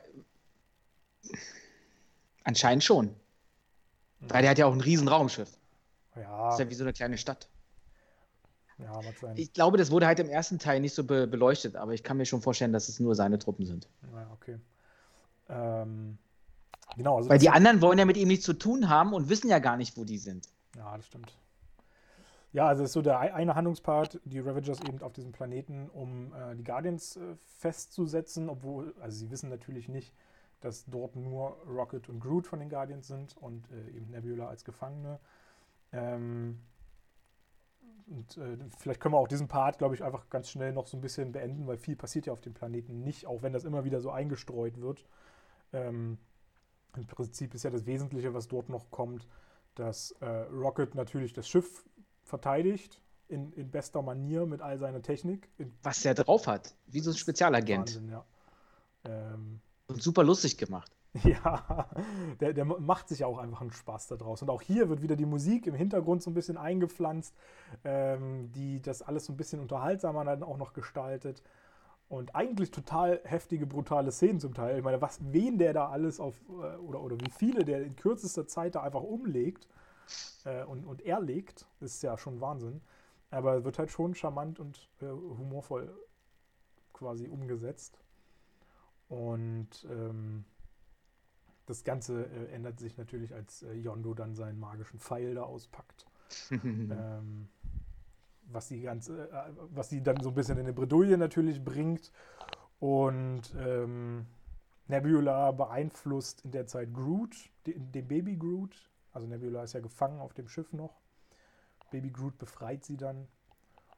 Und ähm, gleichzeitig, das kommt ja dann auch noch, genau in dem Moment sozusagen, als äh, Rocket festgesetzt wird, entbrennt dann so ein bisschen die Diskussion im Team, weil nämlich äh, Yondu ja auch sagt, dass er die nicht ausliefern möchte, die Guardians of the Galaxy. Ich weiß gar nicht mehr, was er sonst mit denen machen wollte. Die wollten sie den äh, Kree übergeben. Genau, die wollten es den Kree geben. Und, und was, wollte, was hatte aber Yondu vor? Also er wollte sie ja nicht ausliefern, sondern irgendwas anderes mit denen machen, glaube ich. Er wollte definitiv die Batterien verkaufen, weil er das mitbekommen hat. Er einfach nur zurückgeben, ja. Und damit den Auftrag sozusagen so weit erfüllen, dass er, ja, dass er die Batterien zurückbringt halt.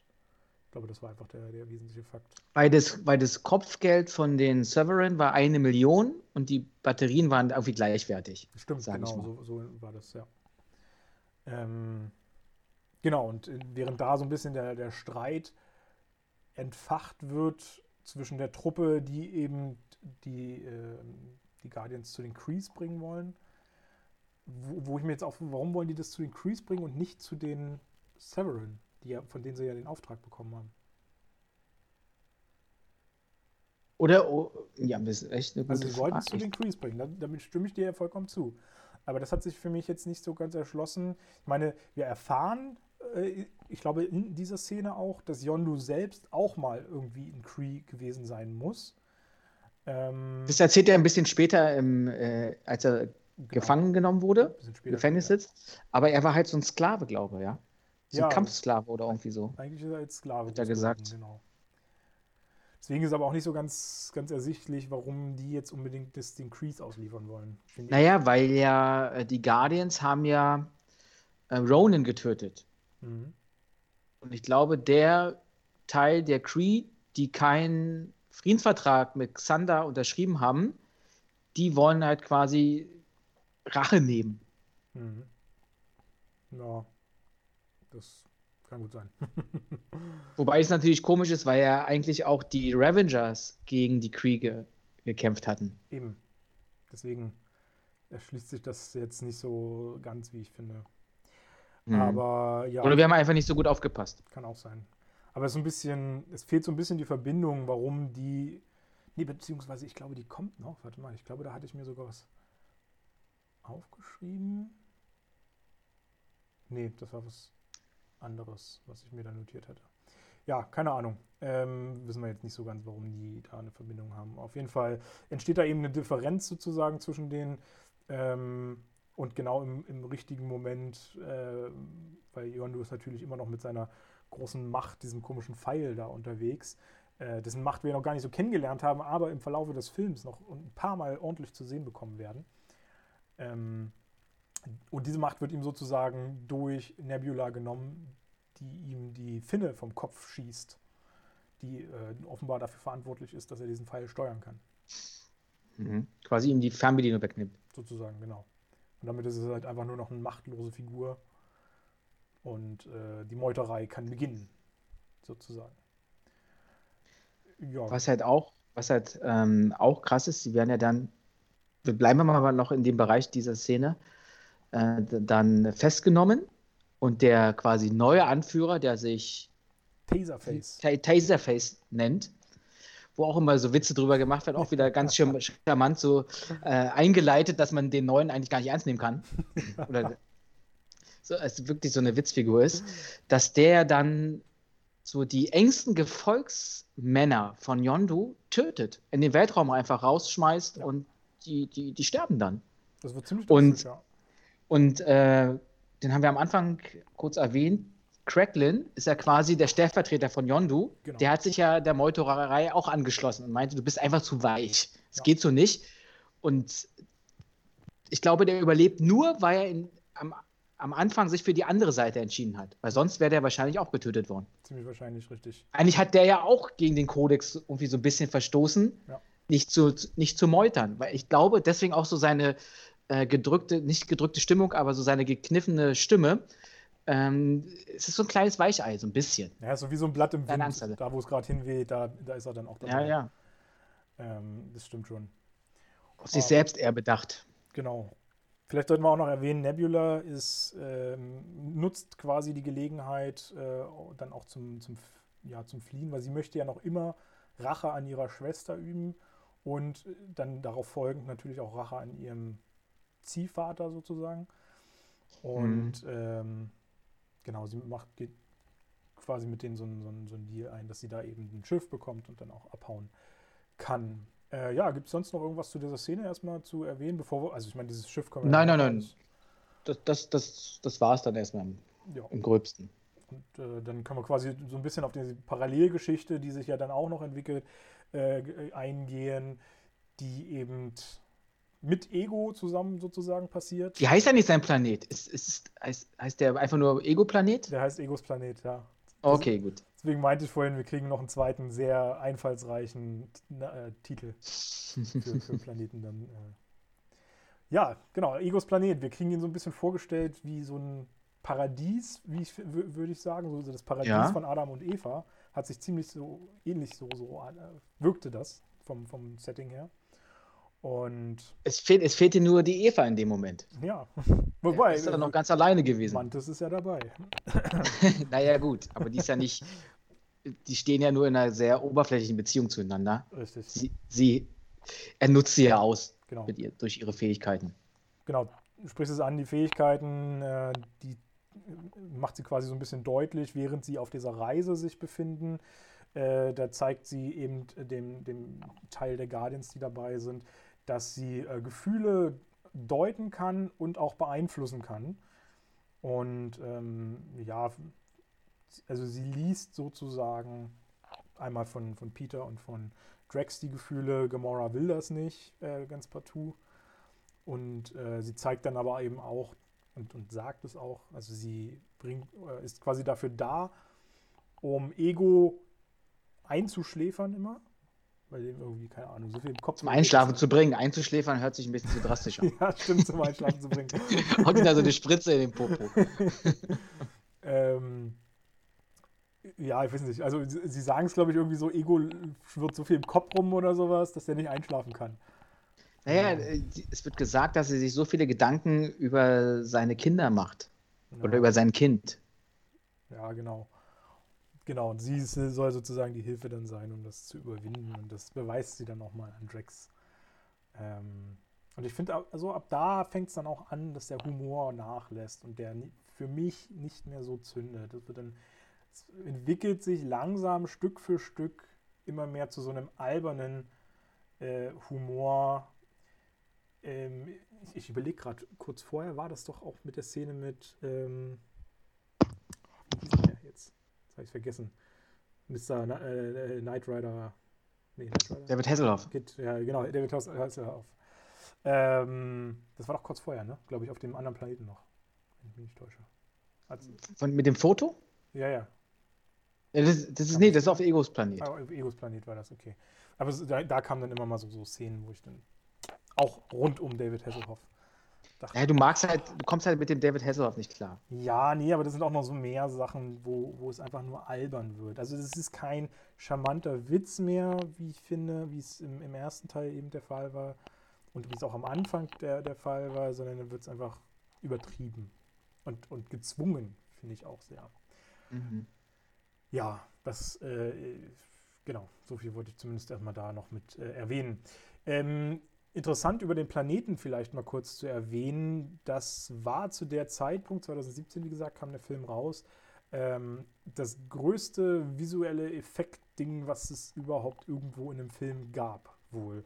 Die haben ähm, Die Oberfläche des Planeten. Genau, also diese, die diese Darstellung von, von dem Planeten, das besteht wohl aus äh, einer Billion Polygone. Äh, also so ein, so ein äh, Visual Effekt ist natürlich immer nur eine Darstellung von äh, Vielecken, die so zusammengefügt werden, was natürlich visuell nicht Mhm. erkennbar ist. Das äh, ergibt ja dann eine runde Masse. Und äh, so viel wurde wohl zu, bis zu diesem Zeitpunkt noch nirgendwo für einen visuellen Effekt eingebunden. Krass. Ähm, war ja auch ein bisschen überrascht, weil ich finde den gar nicht so schick, den Planeten. Der war halt so farbenfroh, so bunt. Ja, total übertrieben irgendwie und keine Ahnung. Es, äh, der, der, der Ego erklärt ja auch so ein bisschen, wie er entstanden ist. Genau. Eigentlich muss man sich das so vorstellen, da schwebt ja ein Gehirn im Weltall rum. so, so, um es zu verbildlichen. Und das hat immer mehr Masse und Materie angezogen und daraus hat sich dann ein Planet mehr oder weniger entwickelt. Der soll so groß sein wie unser, wie der Erdenmond. Ah, okay. Ja, genau. Naja, also er ist ja irgendwie, er ist ja irgendwie auch der Planet. Er ist ja ein Celestial, das erfahren wir dann. Das ist so eine Art Mhm. Gottfigur äh, oder, oder gottvergleichbare Figur. Und ähm, das ist ganz interessant. Wir haben schon mal so einen Planeten gesehen, auch wenn wir das vielleicht gar nicht so bewusst wahrgenommen haben. Äh, erinnerst du dich noch an Nowhere aus dem ersten Teil? Du, Das, das war dieser Laden. du meinst halt dieser Kopf. Genau, das war dieser Kopf, richtig, der da so im, im All äh, schwirrte. Und das ist auch ein, äh, soll wohl auch mal ein verstorbener Celestial gewesen sein. Hm, ich- Weil der Planet ja auch, manchmal sieht man das, oder vielleicht nur einmal, äh, hat ja auch wie so ein Gesicht, so ein Eigenleben. Genau, Quasi ist, ist in Celeste mehr oder weniger irgendeine Macht und, und, und ähm, der Vater von Quill ist wie so eine Art Avatar, so, so, Genau. so, so eine künstliche Figur, die da geschaffen wurde. richtig. So, so kann man das, glaube ich, ganz gut zusammenfassen, genau. Ähm, also ich glaube, die hat er ja auch mehr oder weniger nur geschaffen und das wird ja dann auch im Verlauf so ein bisschen erzählt. Also äh, Ego, also die kommen ja auf den Planeten an und er fängt dann an, so ein bisschen seine Geschichte zu erzählen, ähm, was er ist und wieso er wie existiert. Und da wird ja dann in dem Zuge sozusagen auch erwähnt, dass er versucht hat, sich einfach mal, er, er ist ja quasi alleine existent und hat versucht, sich aber auch mal mit anderen Lebensformen zu arrangieren, sie kennenzulernen und ähnliches. Ähm, so erzählt er es zumindest. Und das funktioniert natürlich irgendwie nicht, wenn er ein Planet ist, sondern es ist natürlich irgendwie besser, wenn er da eine halbwegs menschliche Gestalt hat oder sowas. Er hat sich halt eine menschliche Gestalt gegeben und um es mal ganz einfach auszudrücken, ist er dann quasi pimpern gegangen im ja. Universum. Hat eine Frau nach der anderen oder eine Rassefrau nach der anderen äh, flachgelegt, um sich irgendwie, irgendwie den Nachkommen zu, zu bekommen. Ja. Er war aber die ganze Zeit, wenn ich, das hat man an den Bildern so gesehen, es ist ja wie so ein kleines Museum, wo man da so durchgeht, wo er seine Geschichte erzählt, auf so einer Art Bildschirm. Und er ist immer in Menschengestalt, egal mit welcher anderen Rasse er sich gepaart hat. Das Und das fand ich irgendwie ein bisschen. Ja. Also bisschen, geht, geht doch, das kann doch eigentlich nicht sein. Ja, also kann, kann natürlich schon sein, aber es ist ein bisschen albern, gerade wenn er sich ja. doch auch visuell so anpassen kann und, und äh, flexibel ist, dann wär, wäre es einfach natürlich sinnvoll, sich der Rasse anzupassen, auf dessen Planeten er gerade ist. Ja, vielleicht funktioniert das ja auch gar nicht genetisch oder ähm, vielleicht stehen die ja gar nicht auf Menschen. Wer weiß, ja. Wer steht schon auf Menschen? Aber vielleicht konnte er ja auch die, die, die, die, die Frau, auf die er sich dann eingelassen hat, ein bisschen beeinflussen noch oder so. Vielleicht hat er da Möglichkeiten gehabt. Ja. Aber an sich fand ich das ein bisschen, hat sich für mich nicht so erschlossen, warum quasi eine Menschengestalt sich mit anderen Rassen da also Richtig. ins Bett legt. ja, und in dem Zuge erfahren wir dann quasi auch noch mal so ein bisschen, kriegen wir noch ein bisschen mehr Einblick in die Geschichte, wie äh, eben die, die Vaterschaft zu äh, Quill äh, eben äh, oder entstand. Also er erzählt so ein bisschen die Geschichte eben auch, wie er äh, die Mutter kennengelernt hat und äh, dass er irgendwie dreimal auf dem Planeten war und dann beim vierten Mal, wenn, wenn er, meinte er so, wenn er noch ein viertes Mal zurückgekehrt wäre, dann hätte er diesen Planeten wahrscheinlich nie wieder verlassen, also die Erde, und wäre dauerhaft quasi als naja, das sind ja zwei Geschichten, die er erzählt. Du bist ja schon ja. in der zweiten Story. Du bist jetzt quasi bei der Wahrheit, aber an sich tischt er ja äh, Peter erstmal äh, eine Lüge auf. Weil er sagt ja auch, äh, ich konnte zu deiner Mutter nicht zurückkehren, weil sonst mein Avatar verschwunden wäre oder so und ich muss mich ja immer hier wieder aufladen. Und, ja, und deswegen bin ich in den, in den ganzen Jahren nicht zurückgekehrt oder beziehungsweise konnte sie auch dann nicht nochmal besuchen oder dich als Kind, ja. bevor sie gestorben ist. Weil die andere Geschichte ist ja dann eigentlich, worum es wirklich geht. Ja. Die wird ja hier noch gar nicht präsentiert. Ja, ich muss sagen, jetzt, äh, es passiert jetzt auch, finde ich, sehr lange nicht viel Spannendes. Es wird immer sehr, sehr viel gelabert jetzt. Ähm, er, testet, er testet Peter aber auf diesem Planeten. Ja, du meinst hinsichtlich weil, seiner, seiner, Fähigkeiten, weil er ja der. Genau, weil er, weil, weil er sagt, ähm, weil du ja Nachkomme von mir bist, musst du eigentlich auch die, die gleichen magischen Fähigkeiten haben. Und wir testen das jetzt mal. Weil der Planet bin ja ich und genau. mal gucken, ob du mit der Energie umgehen kannst. Und er schafft es ja auch. Richtig. Und die spielen ein bisschen Ball. Das fand ich sehr kitschig. Ja, das war es auch. Das fand ich sehr kitschig. Das, hat mir, das fand ich auch nicht lustig. Nee, war das war nicht. das, das war wirklich so, mm, ja. Aber zumindest hat es für uns die Erkenntnis gebracht, dass hinter Peter eben doch deutlich mehr steckt. Ich meine, wir kannten ihn ja nur als Mensch bisher. Ähm, und dass aber letztendlich in ihm schon äh, eigentlich unmenschlich riesige Kräfte stecken, die, äh, womit er eigentlich ein, ein, Wesen ist, was somit zu den stärksten der Galaxie oder der, der, des Universums quasi gehört, ne? Mhm. Theoretisch. Auch wenn das nur zur Hälfte eben in ihm steckt, so kann er das offenbar trotzdem ähnliche Kräfte abrufen. Ja. Ähm, genau. Aber nur in Verbindung mit dem Planeten. Also irgendwie muss da, muss da eine Barriere herrschen. Ja, haben, ich weiß gar nicht, haben die das gesagt, dass das nur in Verbindung funktioniert? Weil er verlässt jetzt zwischenzeitlich diesen Planeten nicht, so dass er das vielleicht mal hätte auf einem anderen Planeten austesten können. Ja, gut. Wobei er auch äh, eigentlich Ego auf seinem Raumschiff genau die gleichen Fähigkeiten hat. Ja, eben. Denke ich mal. Oder, oder, ähnliche Fähigkeiten. Wobei, ja, ja, deswegen. Weil der hätte sonst die Flotte nicht zerstören kann mitten. Eben. Deswegen, also äh, würde ich jetzt theoretisch annehmen, dass Peter das eigentlich auch auf anderen Planeten haben müsste, die Fähigkeit. Wir es einfach nur nicht zu Gesicht bekommen. Ähm, genau, äh, Nebula haben wir. Kommen wir jetzt schon zu Nebula? Nebula? Ja, können wir eigentlich schon mit reinbinden, wa? Ähm, die ist ja, wie gesagt, äh, von der Meuterei. es, gibt, äh, es gibt aber noch eine Sache, bevor wir mit Nebula anfangen. Und das, finde ich, ist die Weisheit dieses Films, die jetzt auch nicht unentdeckt bleiben sollte. Es gibt ja noch ein Gespräch zwischen Drax und der Mantis. Ja. Und irgendwie Liebe neckt sich. Ja. Oder was ich liebe, das neckt sich so ein bisschen, geht es in die Richtung. Aber er sagt halt auch einen wirklich richtig coolen Spruch. Weißt du, welchen ich meine? Nee, weiß ich jetzt nicht gerade. Ähm, äh, er sagt dazu ihr, sie ist hässlich. Ja. Und irgendwie hat sie nichts drauf und ist schwach. Aber gleichzeitig erzählt er auch, äh, ist man hässlich und wird trotzdem geliebt, ist die Liebe echt. Ach, ja, das stimmt, ja. Ja, sehr schön. Und äh, wenn man schön ist, weiß man es nicht. ob man wirklich geliebt wird von der anderen Person. Ja. das ist echt richtig cool. Sehr viel Tiefe drin in diesem Ganzen, ja. Also ich will jetzt auch nicht sagen, also Drax ist eigentlich ja auch kein dummer Typ, aber er gibt sich gerne dumm. er ist ja einfach auch nur ein bisschen sehr naiv. Ja. Also so richtig unterscheiden kann man ja davon. Aber Mantis scheint ja auch ziemlich angetan von ihm zu sein, irgendwie, ne? Irgendwie finden die sich beide faszinierend. Ich weiß ja. auch nicht warum. Also faszinierend und abstoßend zugleich. Ähm, die ergänzen sich halt so in ihren Fähigkeiten, so, ja. habe ich so das, oder von charakterlichen Eigenschaften. Und was wir, was wir noch gar nicht gesagt haben, das fällt mir nämlich jetzt ein, als äh, Mantis sich ähm, Quill unter die Lupe nimmt. Ja. Kommt raus, dass er in Gamora verschossen ist. Genau, da wollte ich jetzt quasi auch. Wahrscheinlich machen. deswegen und deswegen will sie nicht selber nicht getestet werden, Vermutlich. weil wahrscheinlich dann rauskäme, dass sie auch was von ihm will. Also da hat sich mittlerweile was entwickelt. Angewandelt, ja.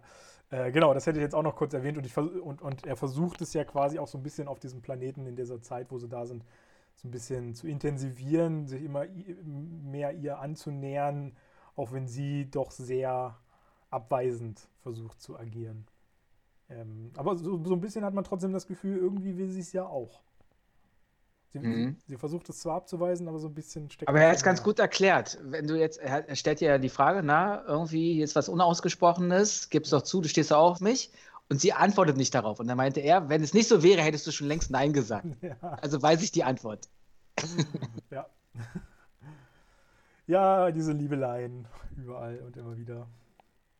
Ähm, genau was man auch so ein bisschen noch vielleicht erwähnen muss, weil irgendwie die Beziehung zwischen den einzelnen Charakteren wird auch viel, viel tiefsinniger erklärt. Auch Gamora und Nebula, vorher, als sie im Raumschiff äh, sich da gesehen haben, haben die auch so ein bisschen erzählt, irgendwie, ja, äh, warum mögen wir uns eigentlich oder warum magst du mich nicht? Und dann erzählt halt Nebula einfach mal, pass mal auf, Thanos hat uns immer gezwungen zu kämpfen und du warst halt immer besser als ich. Und ähm, die Konsequenz war gewesen, dass Thanos jedes Mal, wenn ich verloren habe, einen Teil von mir als mechanisch ersetzt hat. Richtig. Also da ist auch eine Leidensgeschichte dahinter.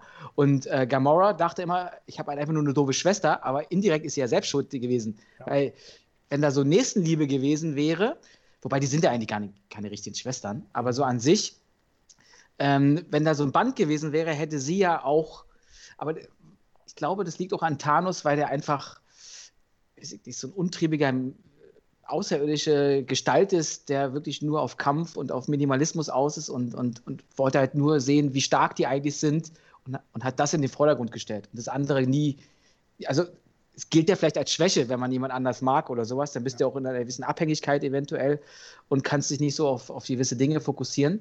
Aber an sich hat das doch äh, Nebula ganz schön zugetan. Ja, auf jeden Fall.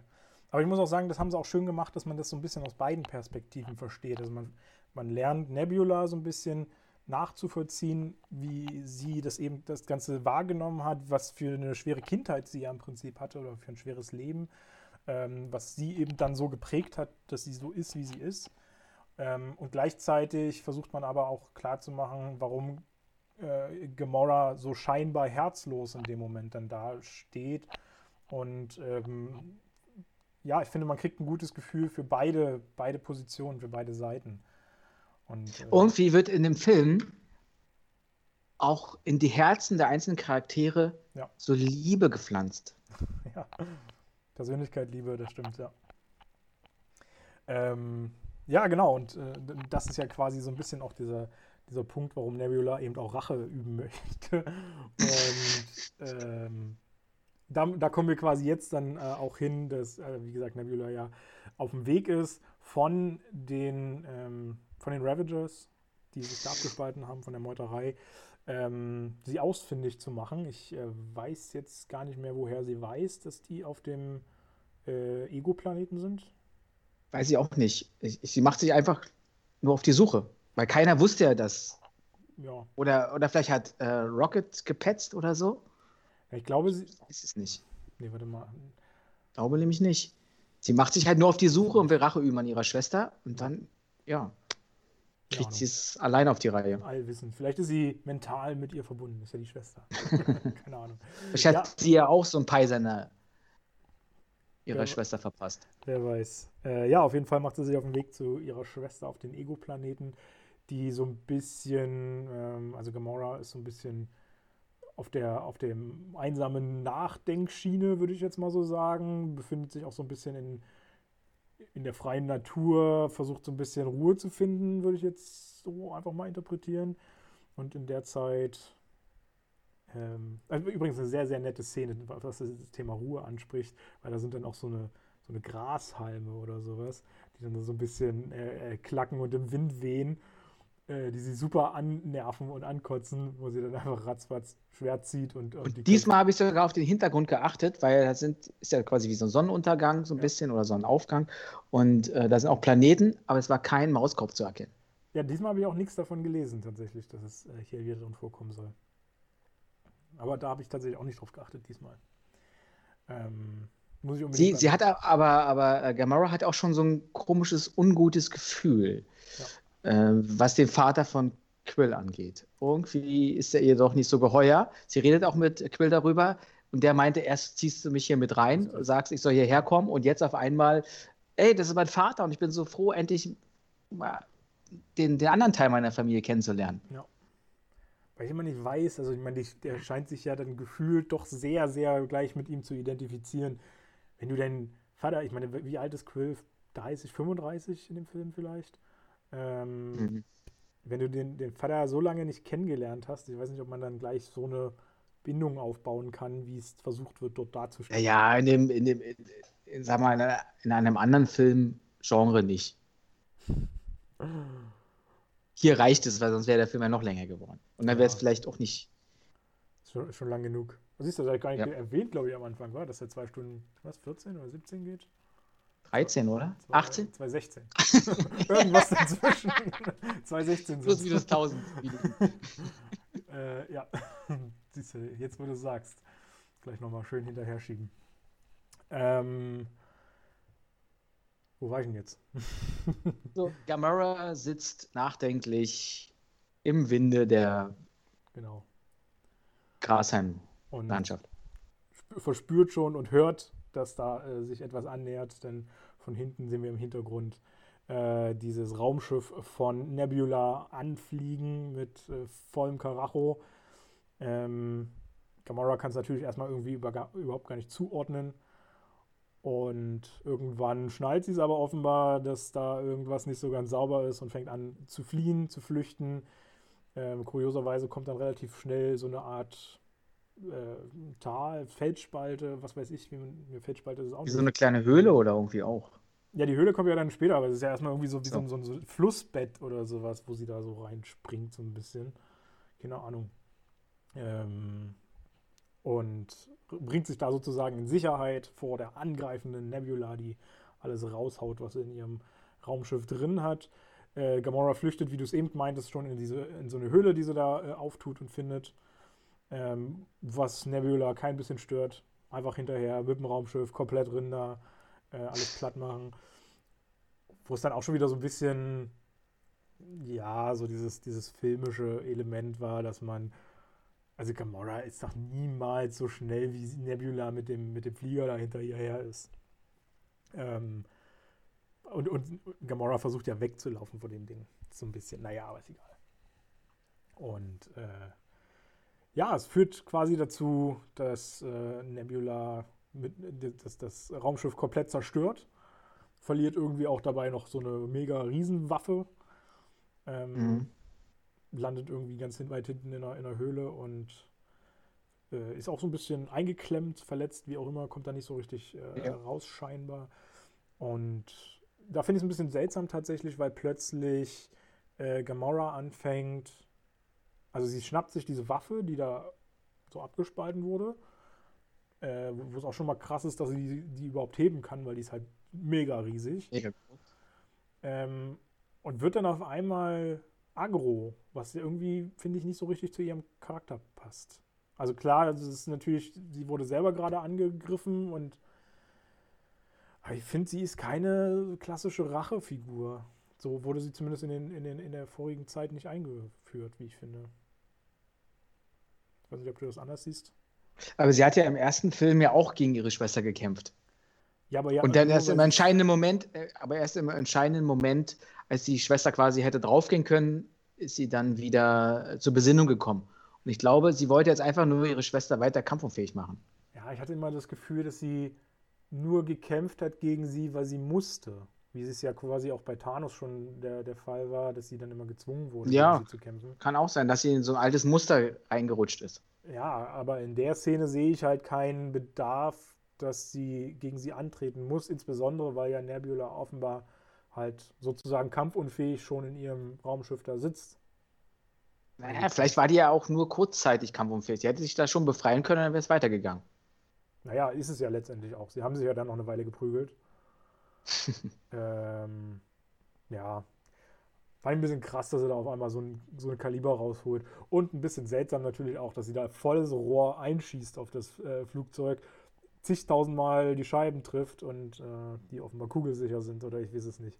Da hast du schon so eine mega Waffe und dann zerstört die nicht mal was. Also wirklich. ja, oder sie hat bewusst äh, das, wie so Warnschüsse abgegeben. Ja, Wollte halt nur das Raumschiff weiter. Ähm, aber man hat ja schon gesehen, dass es genau auf die, auf die Fensterscheiben und so auch drauf ging. Ja, die kann halt gut mit der Waffe umgehen. Ja, absolut, natürlich. Nein, also ein bisschen Unlogik ist da definitiv drin, ne? ja, bin ich also bei dir. Die Szene war ein bisschen. Und äh, wahrscheinlich sollte es nochmal so, eine, so ein emotionaler äh, Aufhänger werden, dass sie sich nochmal richtig auf die Schnauze hauen, aber dann wieder zur Besinnung kommen und man denkt, ach ja, das ist doch Schwesterliebe. Ja, so ungefähr.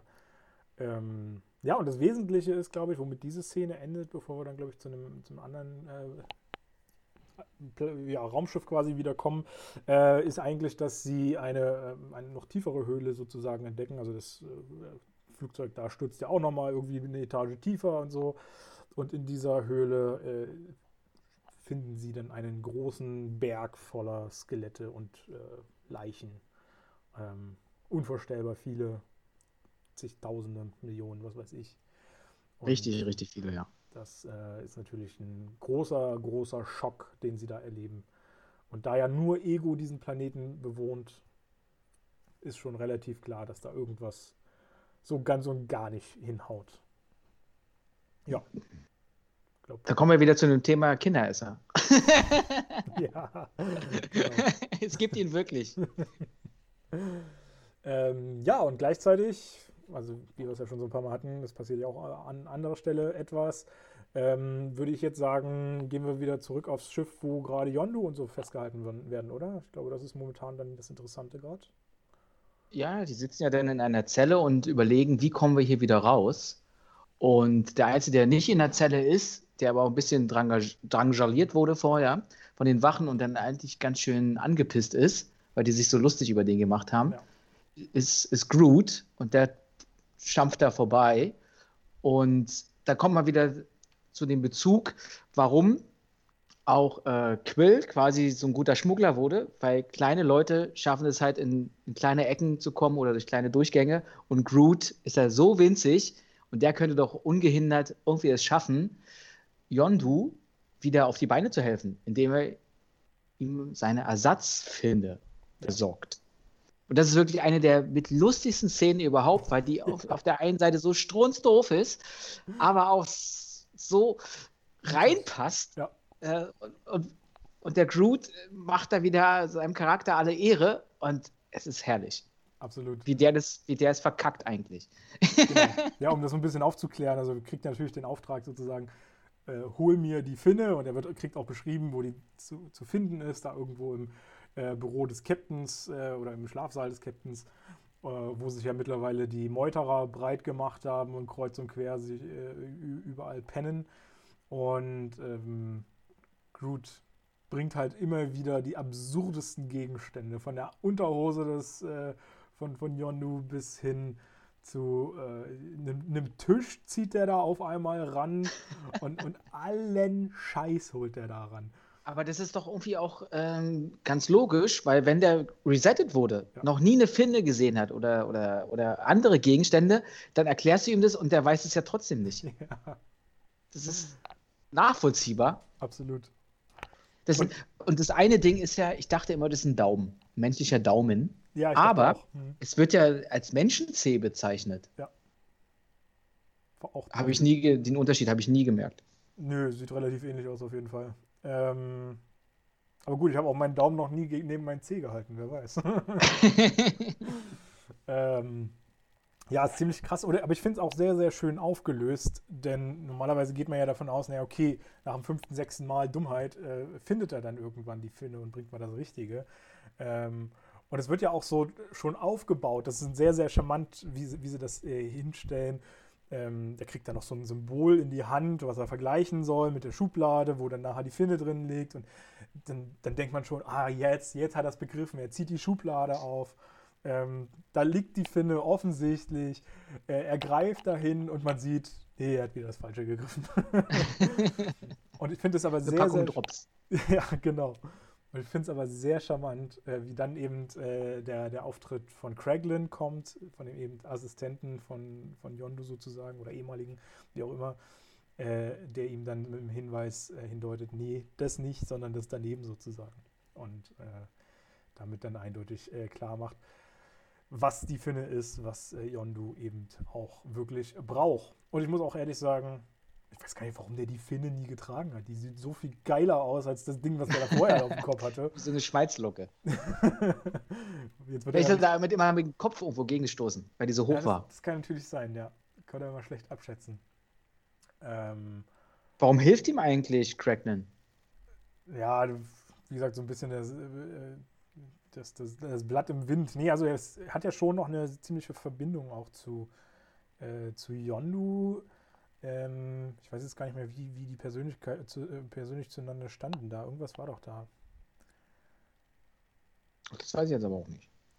Naja, ist mir jetzt auch nicht mehr so, so äh, gewiss. Auf jeden Fall ähm, möchte er, also er, genau, für ihn war es ja natürlich auf jeden Fall eine persönliche, wie eine Art persönlicher Angriff, dass seine ganze Truppe, seine Freunde sozusagen ja auch einfach vom Schiff katapultiert wurden, ermordet wurden, muss man ja eigentlich sagen.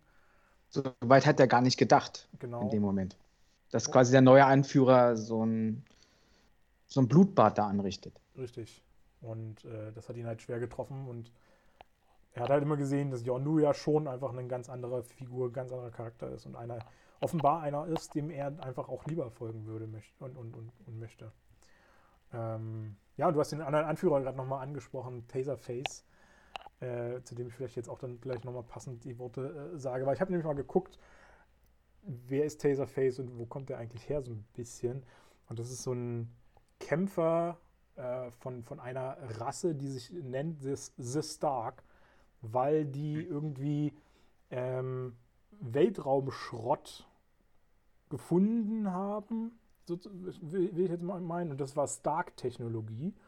Ah, okay. Und das die haben irgendwie das so als, als wesentliches Element für ihre Rasse oder sowas entdeckt. Ich weiß es nicht genau, da, da habe ich jetzt nicht so intensiv Sachen äh, gefunden, womit sie sich dann als, äh, also es ist halt wirklich ein Kriegervolk und diese, diese, ganzen, diese ganze Waffentechnologie haben sie dann eben für sich äh, selbst genutzt und sie haben sozusagen Tony Stark als eine Art göttliche Figur für sich entdeckt.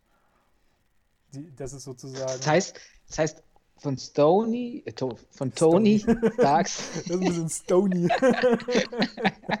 von Tony Stark gibt es Waffen, die im Weltraum rumfliegen, die die gefunden haben, weil das ja eine außerirdische Rasse ist, die ja eigentlich gar nicht die Technologie hat, so wie Tony Stark auf der Erde. Genau. Die ist ja viel moderner, die Erdentechnologie, als die Weltraumtechnologie. Und daraufhin haben die dann, aber dann müssen, dann müssen die ja unmittelbar an der Erde ja auch irgendwie vorbeigeflogen sein mal. ja, ist vielleicht eine Aber wenn ich mir das überlege, dass ja Tony Stark im Vorfeld, wenn wir das alles realistisch sehen, zehn Jahre ungefähr vorher erst zu Tony Stark wurde. Ja. Und die Rasse dann, das ist für mich unlogisch. Ist es für mich tatsächlich auch. Also ich äh, fand da auch einige, gerade diese zeitlichen ähm, Abstände waren, wirkten ein bisschen sehr seltsam und, und passten nicht so ganz. Aber ist das im Comic so oder ist das jetzt äh, quasi, was auch James Gunn erzählen wollte? Na, Weil der hat ja vielleicht. Also es ist wohl schon ein Element der Comics wohl mit auch. Ich weiß jetzt nicht, wie intensiv, soweit habe ich jetzt nicht äh, mich da reingelesen, ich- war jetzt nur mal ein bisschen neugierig. Ich da. glaube nämlich, die Geschichte um äh, Peter Quills Vater ist auch nicht die, die hier so präsentiert wurde. Das ist halt so Das was glaube ganz. Eigenständiges. Also sie haben sich nicht so an den Comics orientiert. Richtig. Äh, da sind sie ein bisschen, ein bisschen weggegangen von. Vermutlich dann auch offenbar in diesen Zeitebenen. Also da fand ich halt auch so ein bisschen Unlogik drin, aber gut, es wird ja im Film nicht weiter erwähnt. Deswegen Mhm. ist es ja auch nicht so interessant eigentlich. Äh, ich fand es nur mal ganz neugierig, dass die Tony Stark als Gott, gottesgleiche Figur für sich betrachten. Und äh, so- Tony eben auch einen, einen Einfluss in diesen Film in gewisser Form hat. Aber das war, wie gesagt, auch nur so eine kleine informative Anekdote am Rand. Ähm, wo waren wir stehen geblieben? Ja, äh, Yondu kriegt seine Finne und nutzt sie natürlich auch in bester Manier aus. Ist dir eigentlich aufgefallen, ähm, dass zu der Zeit, wo quasi Groot die ganzen Sachen besch beschafft, sind keine Wachen an der Gefängnistür. Stimmt. Als er die Finne aufgesetzt hat und wir in die nächste Szene rücken, sind zwei Wachen vor der Tür, Nee, die dann auf einmal mitbekommen, ach scheiße, da passiert doch irgendwas drin, der fängt an zu pfeifen oder so und stürmen rein und werden gleich erwischt. Stimmt, jetzt wo du Das sagst. fand ich ein bisschen, das fand ich ein bisschen, bisschen schlecht. Ja. Da war so ein Logikfehler drin. Vielleicht sind sie patrouilliert und gerade in dem Moment sind sie dann an seiner Zelle angekommen. Oder die waren halt, so würde ich mir das erklären, die haben ja vorher ein Saufgelage gemacht. Vielleicht waren die dann da irgendwie auch mit dabei. Ich weiß auch gar nicht mehr, gab es einen Grund, warum sie Yondu nicht umgebracht haben? Haben sie da einen genannt? gehabt? Weil, weil Ne- Nebula gesagt hat, es reicht für heute, sind genug gestorben. Ja, super. Also ich muss sagen, wenn ich gemeutert hätte, hätte ich doch als erstes den Anführer umgebracht und dann alle anderen, oder nicht? Ja, vielleicht, weiß ich nicht, ist es wie so eine, äh, so eine Beute, Trophäe. Also ich meine, Rocket und so sind ja noch verständlich, weil das ist ja deren Beute, die sie halt ausliefern wollen. Da Mhm. macht sie sogar noch Sinn. Aber die anderen, bei Yondu war es ein bisschen dünn. Aber okay, ist ja auch wurscht. Ähm, Yondu hat seine Finne, Yondu kann seinen Pfeil wieder steuern da. Ich, Was mich halt nur wundert, als, als, als die bemerken, dass äh, die Finne quasi wieder auf seinem Kopf ist. Wie sagt man das da irgendwie wieder? ja, angeschlossen die wird Verbindung- oder so, ja, genau. ja, die in Verbindung eingegangen sind, ähm, kriegt es ja auch Taserface mit. Und der sagt ja dann über die Lautsprecheranlage, oh mein Gott, er hat die Finne, haltet ihn auf. Ja. Warum wurde die dann nicht irgendwie besonders gesichert, Ja, das sondern nur in dieser Schublade? Wenn man weiß, dass der. Oder warum wurde der Pfeil nicht? Wo kommt der Pfeil her? Den hat er die ganze Zeit noch bei sich getragen oder was? Nee, der Pfeil, der, ich glaube, das haben die irgendwo gezeigt, der, der lag da halt irgendwo. Der lag da irgendwo anders, okay. Aber Aber, der- das das ist wurde ja- auch nicht gesaved, das Ding. Nö, war nicht gesaved, aber das ist ja auch, glaube ich, bei, wenn ich das so mitgekriegt habe, relativ egal, weil der Pfeil ja eh offenbar alles durchdringen kann. Und ähm, eigentlich muss ja nur die Finne gesaved werden, solange er die nicht steuern. äh, Ja, am besten beides, finde ich. Ja. Naja, also wie gesagt, wenn er den Pfeil wegschließt, das bringt halt auch nicht viel, weil wenn er die Finne auf dem Kopf hat, dann schießt der Pfeil einfach durch die Wand durch. Ach so, meinst du? Ach so, okay, Also der dass es da gar keine Möglichkeit gibt. Der kann den Mhm. Pfeil ja von überall steuern. Also auch wahrscheinlich, wenn der, das ist so ein bisschen wie Thors Hammer, glaube ich. Äh, also auch wenn der auf der Erde wäre oder sowas, der Pfeil, könnte er ihn mit der Finne von, von jetzt aus, äh, von, von dort aus steuern. So äh, würde ich das interpretieren. Okay, wäre mal interessant zu wissen, wie, wie, wie, wie weit diese Weitreiche ist von dem Pfeil. Signal lost. Leider kein Empfang. ähm, genau. Und auf jeden Fall war das auch wieder diese charmante Art und Weise, die der Film bedient, mit der Mischung aus einer guten Action-Szene und der passenden Musik, weil er auch sagt, Alter, haben wir hier von äh, Peter Quill noch irgendwie sein Album hier, seine Musik, wir haben das doch wahrscheinlich schon digitalisiert, schmeiß mal rein. Richtig. Und äh, ja, das, das finde ich auch sehr, sehr charmant, wie sie die, die Action-Szene dann aufziehen. Auch viel mit, mit Zeitlupen dann, wie sie da so, so richtig cool und lässig, so Rocket Links, glaube ich, und, und äh, Baby Groot, ich weiß gar nicht mal, hat er, glaube ich, auf, auf der Schulter oder sowas. Äh, oder, oder, nee, der läuft da auch frei rum, wenn ich mich nicht täusche. Und dann auch ähm, natürlich äh, Craiglin mit an der Seite mittlerweile. Und die gehen da so super lässig durch. Und was ich dann sehr, sehr charmant fand, sie versuchen jetzt nicht irgendwie die Leute alle äh, äh, auszuschalten erstmal und dann das Schiff wieder in Besitz zu kriegen, sondern sie versuchen möglichst schnell auf die Brücke sozusagen zu kommen, wo mhm. sie zig Monitore haben und offenbar das ganze Schiff überblicken können. Ähm, und, und sich die Arbeit einfach zu machen. Nicht durch das ganze Schiff zu rennen, sondern einfach da in diesem Raum stehen zu können und zu okay, Pfeil muss dahin, Pfeil muss dahin. Na gut, der muss ja wahrscheinlich erkennen, wo der Pfeil auch hingehen soll, zu welcher Person. Und über die Monitore kann er es dann genau einschätzen. Wahrscheinlich, ja. Aber, also, Sonst fliegt er wahllos durch die Gegend. Genau, aber man hätte es ja halt auch so zeigen können, dass er halt durch dieses Schiff da läuft und immer wieder auf neue Wachen stößt. Ja, ja klar. Ähm, aber das finde ich halt die viel, viel charmantere Variante, die sie jetzt gewählt haben, dass er sich da einfach hinstellt. Und dann Rocket das ja quasi ähm, adaptiert und, und, auch so ein bisschen auf den Monitoren sieht, oh, da kommt jetzt einer gerade von außen angerannt und zielt einfach genau in die Richtung mit seiner Waffe und, äh, und killt die und alles ist super. ähm, und wir lernen ja auch eine neue Eigenschaft kennen vom Pfeil.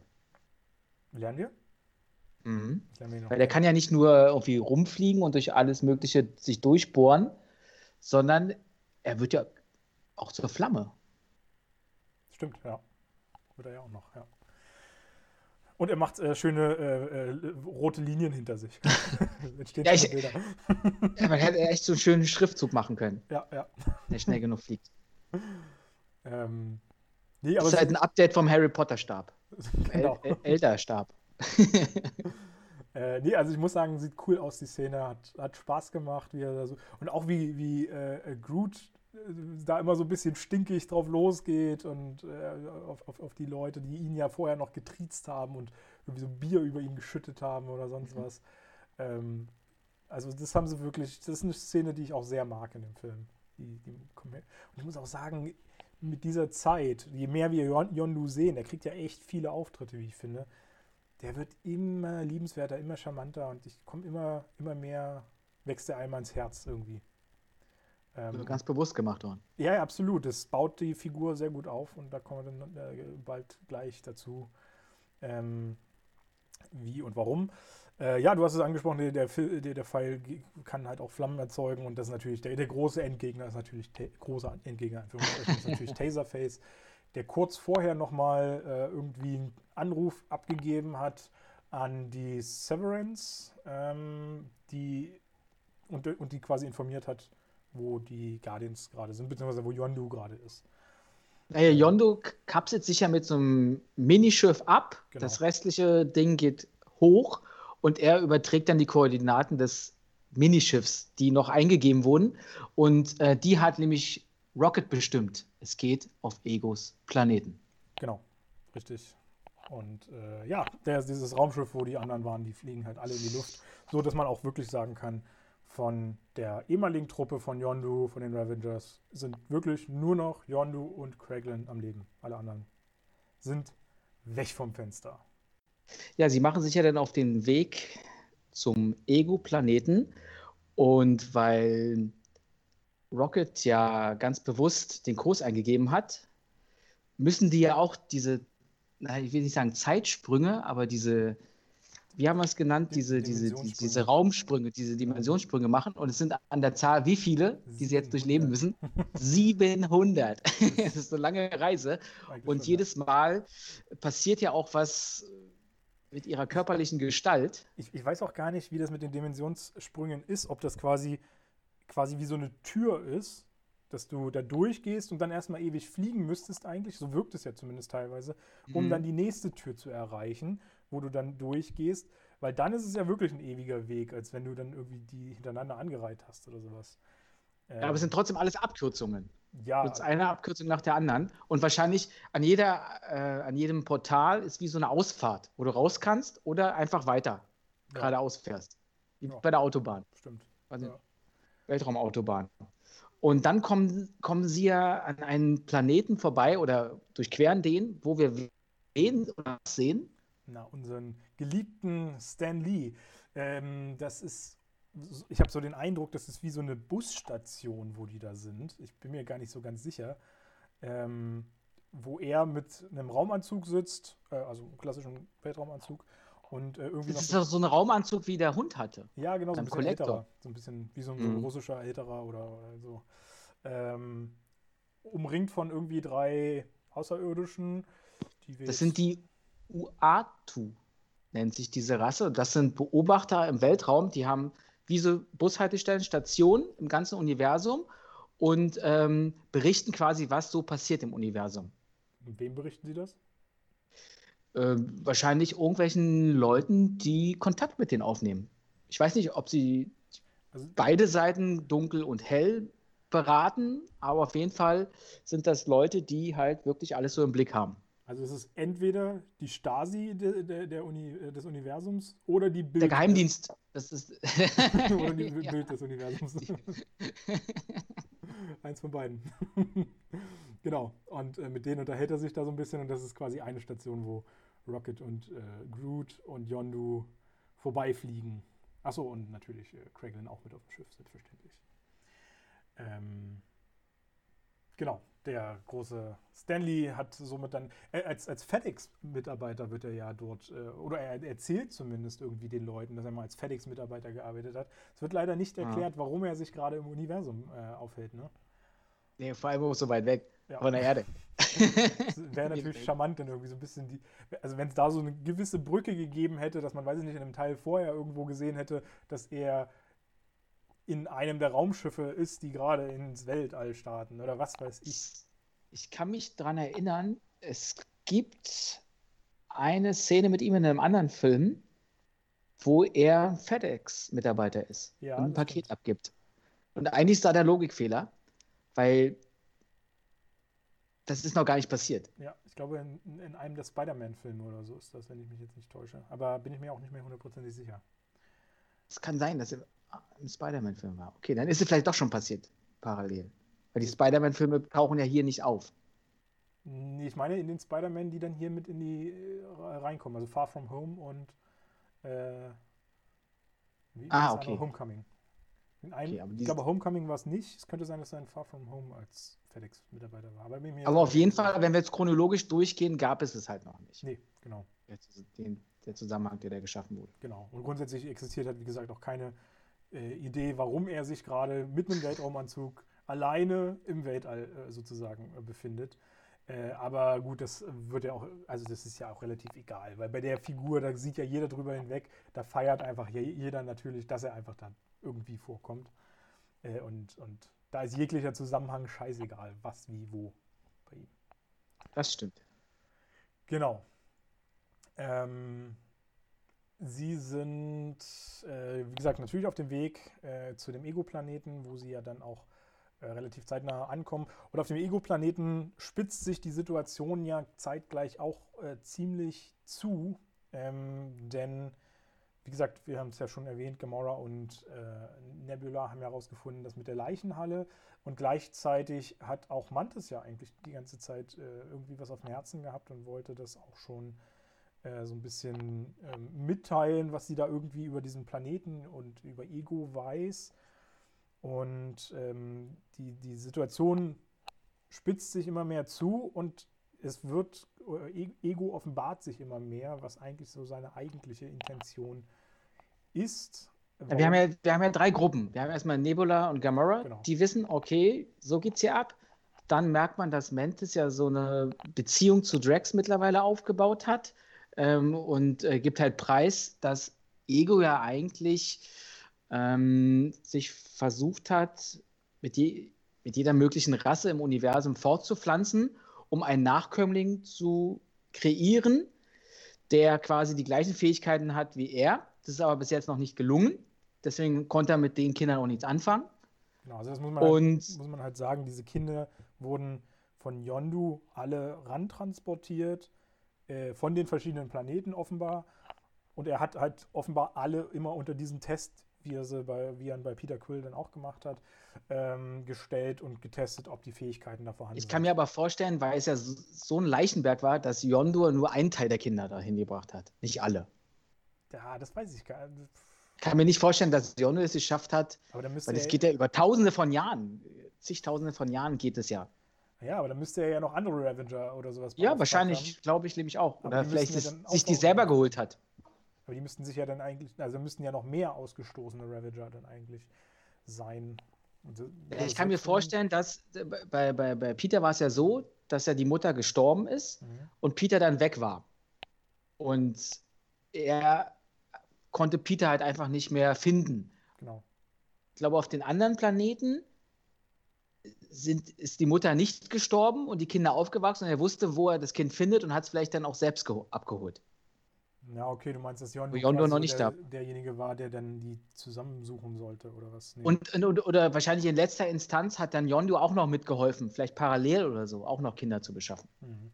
Der dann am Anfang aber gar nicht wusste, wofür quasi Ego sie braucht und er es dann aber irgendwann mitbekommt und deswegen auch Peter Quill nicht genau. äh, bei, Jon, äh, bei, bei Ego ab, abliefert. Also man muss sagen, Yondu hat es halt gemacht, weil er fürstlich entlohnt wurde natürlich von ihm und das ist ja auch so ein bisschen der Stil von Ravager, dass sie sich gerne überall alles an Kohle zusammensammeln, äh, was, was geht. Und bloß keine Fragen stellen. Genau. so ein bisschen The Transporter-like.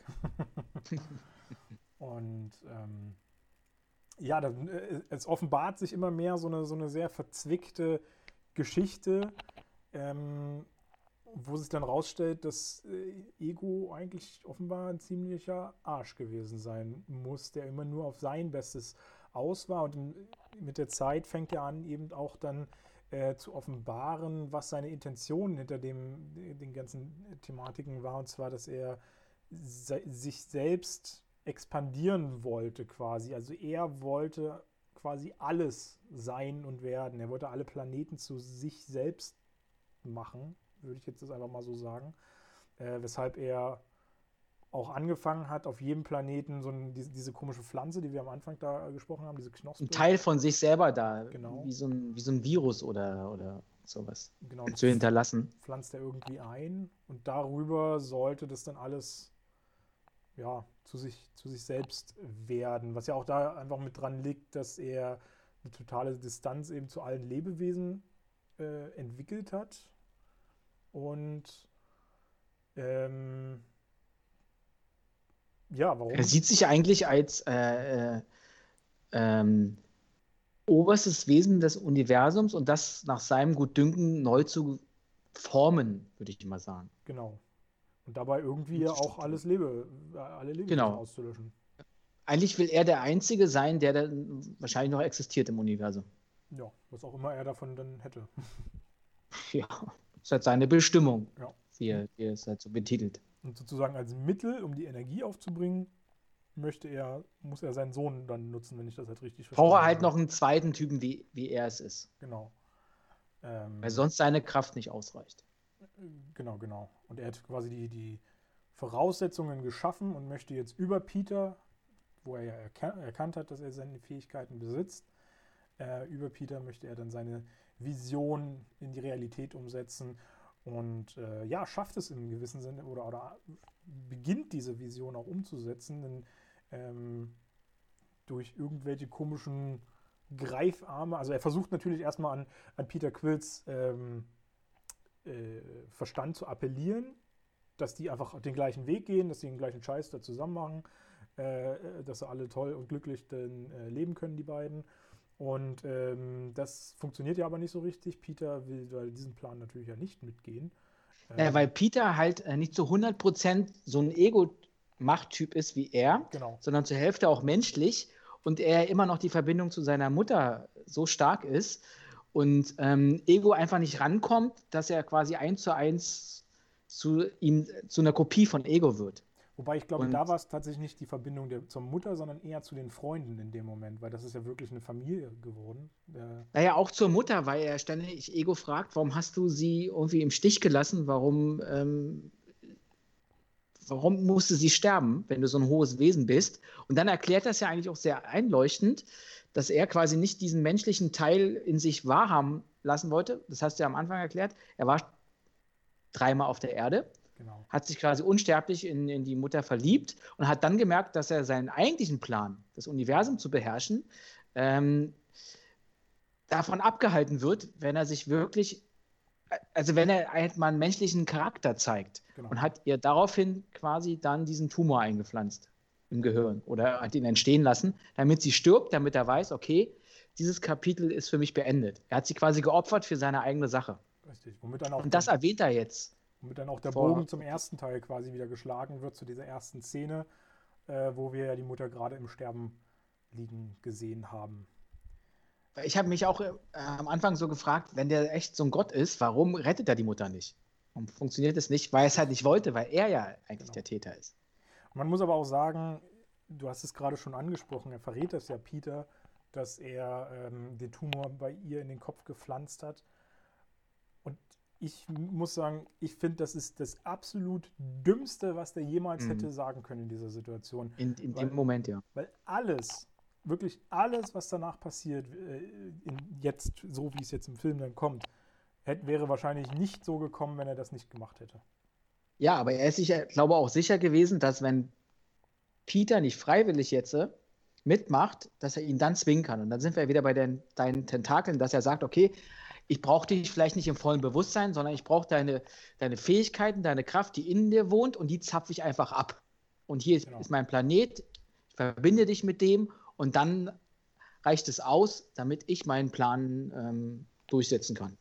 Ja, ja, genau. Die, die Energie zapft er ja dann einfach ab. Genau. Es ist ja wie eine Batterie. Quill ist wie eine Batterie in dem Moment. Richtig. Und trotzdem ist das, ich glaube, da hat er ja schon an den Tentakeln gehangen, als er das mit der Mutter dann erzählt hatte, dass er den Tumor reingesetzt hat.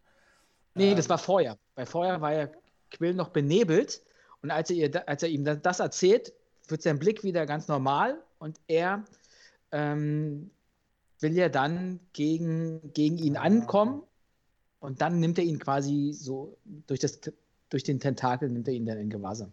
Ja. Oder aber, hält ihn davon ab. Aber es ist halt auf jeden Fall albern, weil die, die ganze, also rein inhaltlich hätte das natürlich für ihn alles exakt eigentlich auch so funktioniert, hätte er das nicht erwähnt. Aber dann sind wir wieder bei dem Punkt, dass der Bösewicht im entscheidenden Moment irgendwie wieder was ausplappert, was, was er hätte lieber nicht sagen sollen. Ja. Also das, und das muss ich sagen, dieser Moment hat mir auch so ein bisschen diesen ganzen Film dann zusätzlich zerstört, weil es halt wirklich null Sinn für mich gemacht hat, dieses jemals da einzubinden, diese, diese, diese, also diesen einen Satz nur. Dieser hat das so kaputt gemacht, finde ich. Ähm, ich finde, du hättest das halt auch alles so aufbauen können, auch diesen Racheaspekt, weil immer ja, immer, äh, immerhin ja auch noch die Verbindung zur Familie existiert. Und vielleicht hätte er es ja auch irgendwie anders rausfinden können. Vielleicht hätte es Mantis ihm erzählen können oder sowas dann im Verlauf noch. Weil die war ja mhm. nun auch langsam so weit, dass sie äh, eben äh, alles so ein bisschen aufgedeckt hat, was so irgendwo passiert ist. Und äh, ich fand das wirklich ein sehr, sehr, sehr großer Schwächemoment des Films. Vielleicht war, war sich Ego auch so sicher, dass er quasi Peter Quill schon so vereinnahmt hat, dass er das auch noch ab kann und vielleicht das letzte restliche, der letzte restliche menschliche Funken in ihm dann erlöscht. Ja, ich weiß nicht. Ich werde damit nicht warm. Mit Auf jeden Fall wird der Peter Quill dann sauer. Ja. Kann man so sagen. Äh, ja, und dann geht da äh, die, die Post ab sozusagen. Also ähm, Peter wehrt sich natürlich innerlich gegen dieses, gegen diese Energiequelle oder, oder als Energiequelle fungieren zu müssen. Ähm, und im Prinzip. Äh, Ego wird ja auch nochmal richtig sauer und zerstört dann seinen ähm, Walkman. Stimmt, ja, ist ja auch noch passiert. Der ja, weil, der auch, weil er auch enttäuscht ist, das habe ich endlich mal seit was weiß ich wie vielen tausend Jahren meinen Sohn gefunden und der macht jetzt nicht mit, na gut, dann zwinge ich ihn dazu. Ich bin halt ein Ego. Richtig. Ist mir dann auch egal. Und dann lasse ich ihn richtig leiden. Dann, dann mache ich meinem Namen wenigstens alle Ehre und Genau, und in dem Zuge sehen wir ja dann auch, wie er als Batterie quasi angezapft wurde und wie auch auf der Erde und auf verschiedenen anderen Planeten eben dieser Spross anfängt zu äh, keimen sozusagen, eine komische Masse anfängt, diese Planeten zu bedecken, auch schon einige in Besitz nimmt. Und äh, witzigerweise sehen wir mehr oder weniger auch eine Person, äh, die wir auch schon kennen unter den Flüchtenden. Da ist nämlich Peters Großvater auch einmal kurz zu sehen, wie er da auch gerade am Flüchten ist. ist In dem Auto? Äh, ich glaube, hinter so einem Auto stand er irgendwie. Hinter so einem Auto, okay.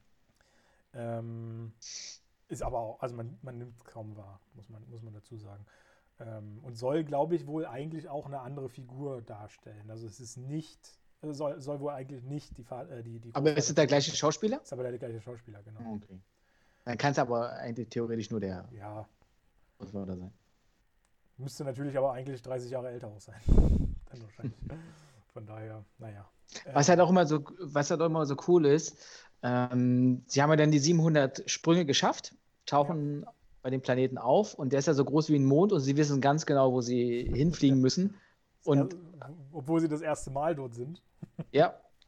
Und äh, stürzen dann quasi in dieses Hauptgebäude rein, wo gerade der Fight, zufälligerweise in dem Moment ist der Fight und ähm, schaffen es, Ego erstmal ein bisschen aus der Bahn zu werfen. Genau. Der muss sich dann neu äh, transformieren oder so, sage ich mal, sein Avatar. Ja, und dann wird halt relativ schnell so alles aufgelöst. Also die kommen ja irgendwie alle so ein bisschen zusammen, die Guardians wieder. Äh, dieses ganze versprenkelte Team setzt sich quasi wieder zusammen, bringt alle Informationen so ein bisschen auch äh, äh, zusammen, die sie haben, äh, wo sie dann relativ schnell die Erkenntnis eigentlich ziehen, dass sie Ego nur bekämpfen können, wenn sie ins Innere des Planeten vordringen, weil das irgendwie sozusagen, man hat es glaube ich vorhin schon mal erwähnt, das Gehirn ähm, also sie müssen eine Gehirnoperation durchführen. genau. In Form einer Sprengung. Äh, genau. Müssen, müssen da ins Innere vordringen und das Gehirn zerstören, um äh, Ego zerstören zu können. Weil, wie gesagt, das ist ja nur ein Ebenbild, dieses menschliche Dasein, so ein Abbild von ihm.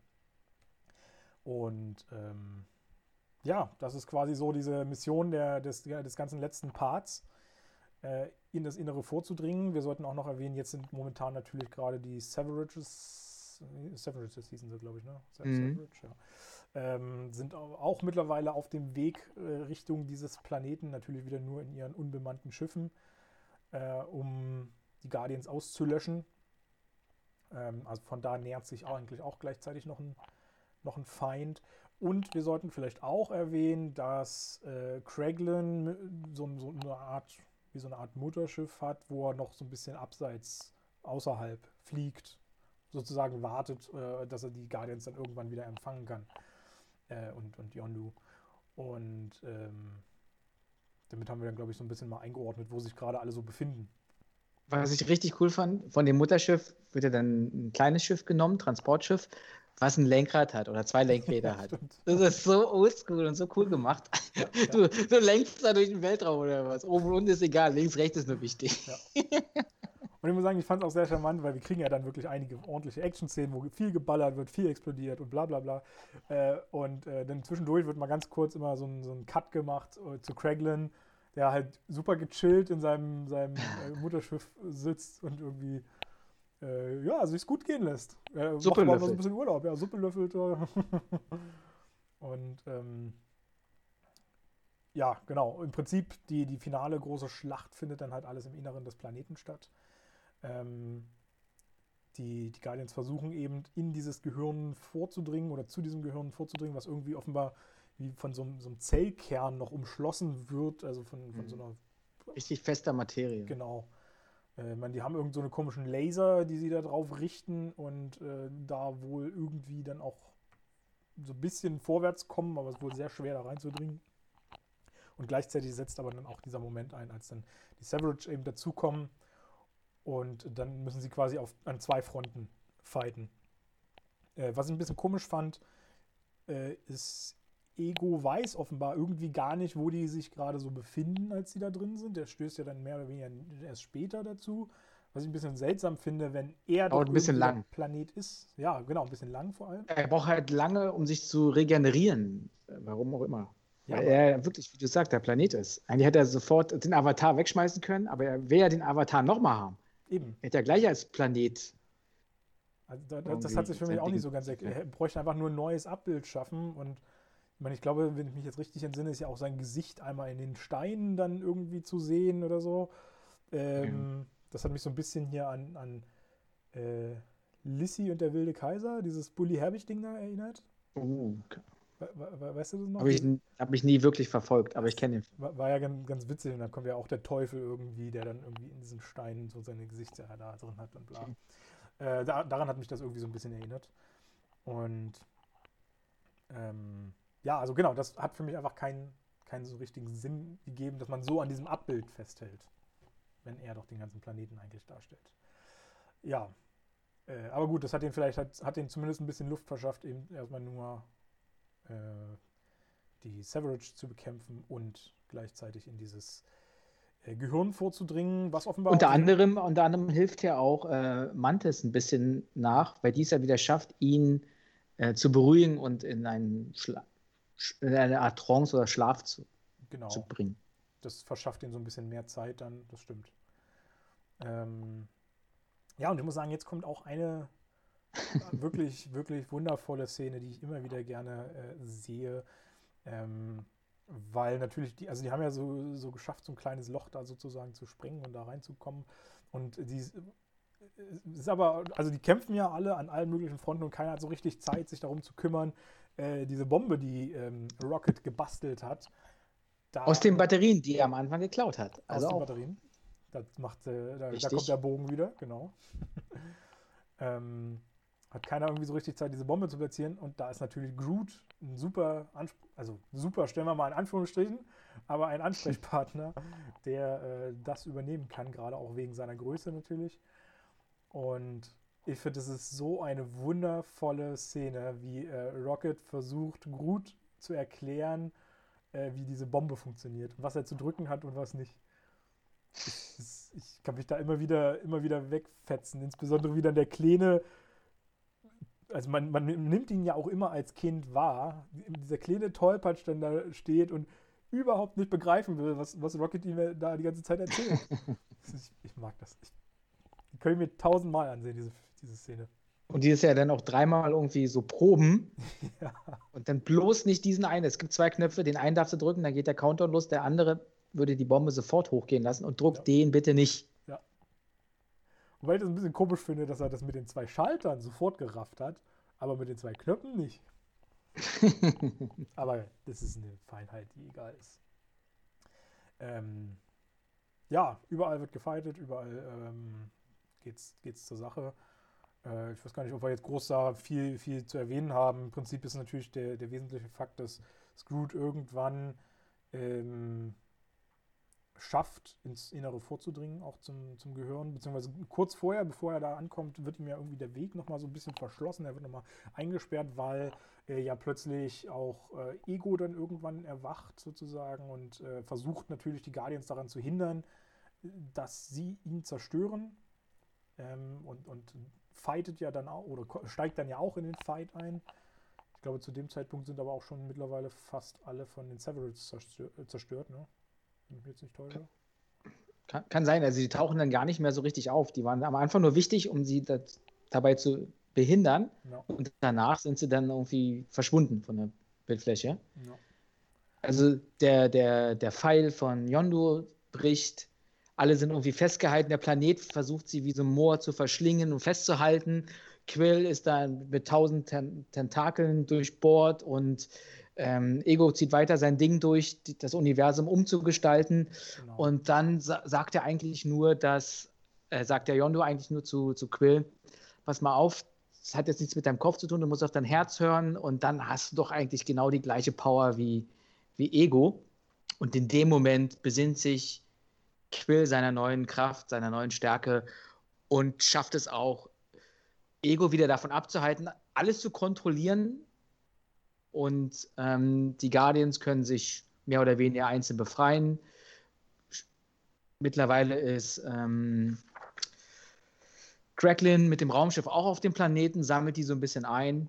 Ja, genau. Quill und Yondu bleiben noch unten im Zentrum die Bombe ist in der Zeit aktiviert worden.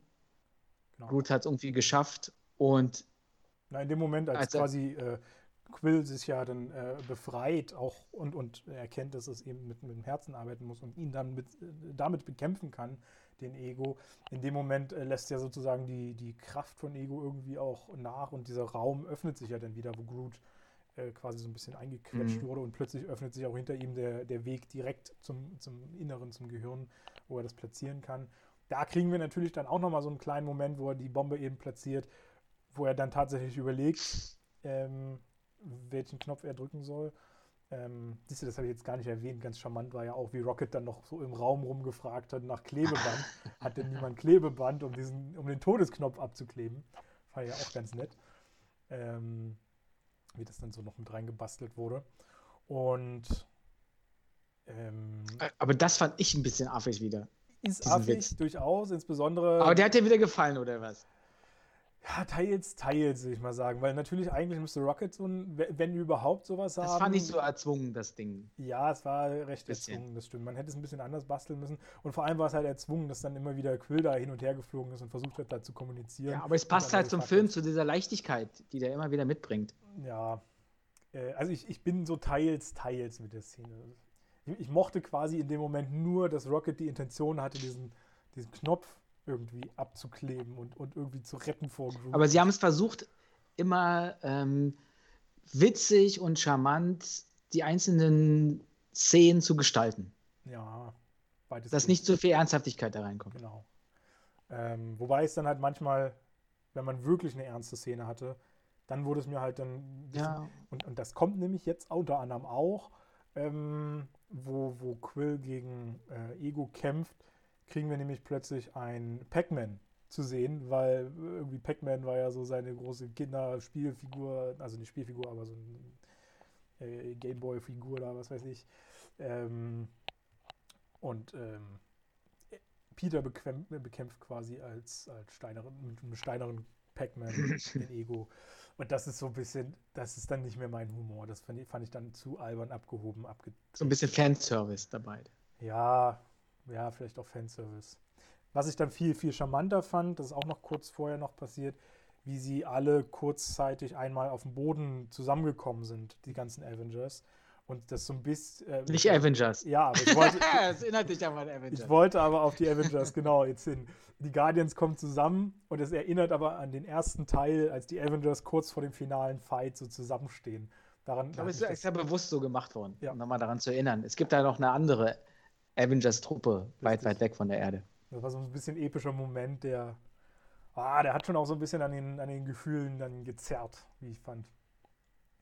Und ähm, ja, genau, das ist so der finale Fight. Einige schaffen es sich halt in, in, in Sicherheit zu bringen. Drax ist, glaube ich, auf dem Schiff, Rocket mhm.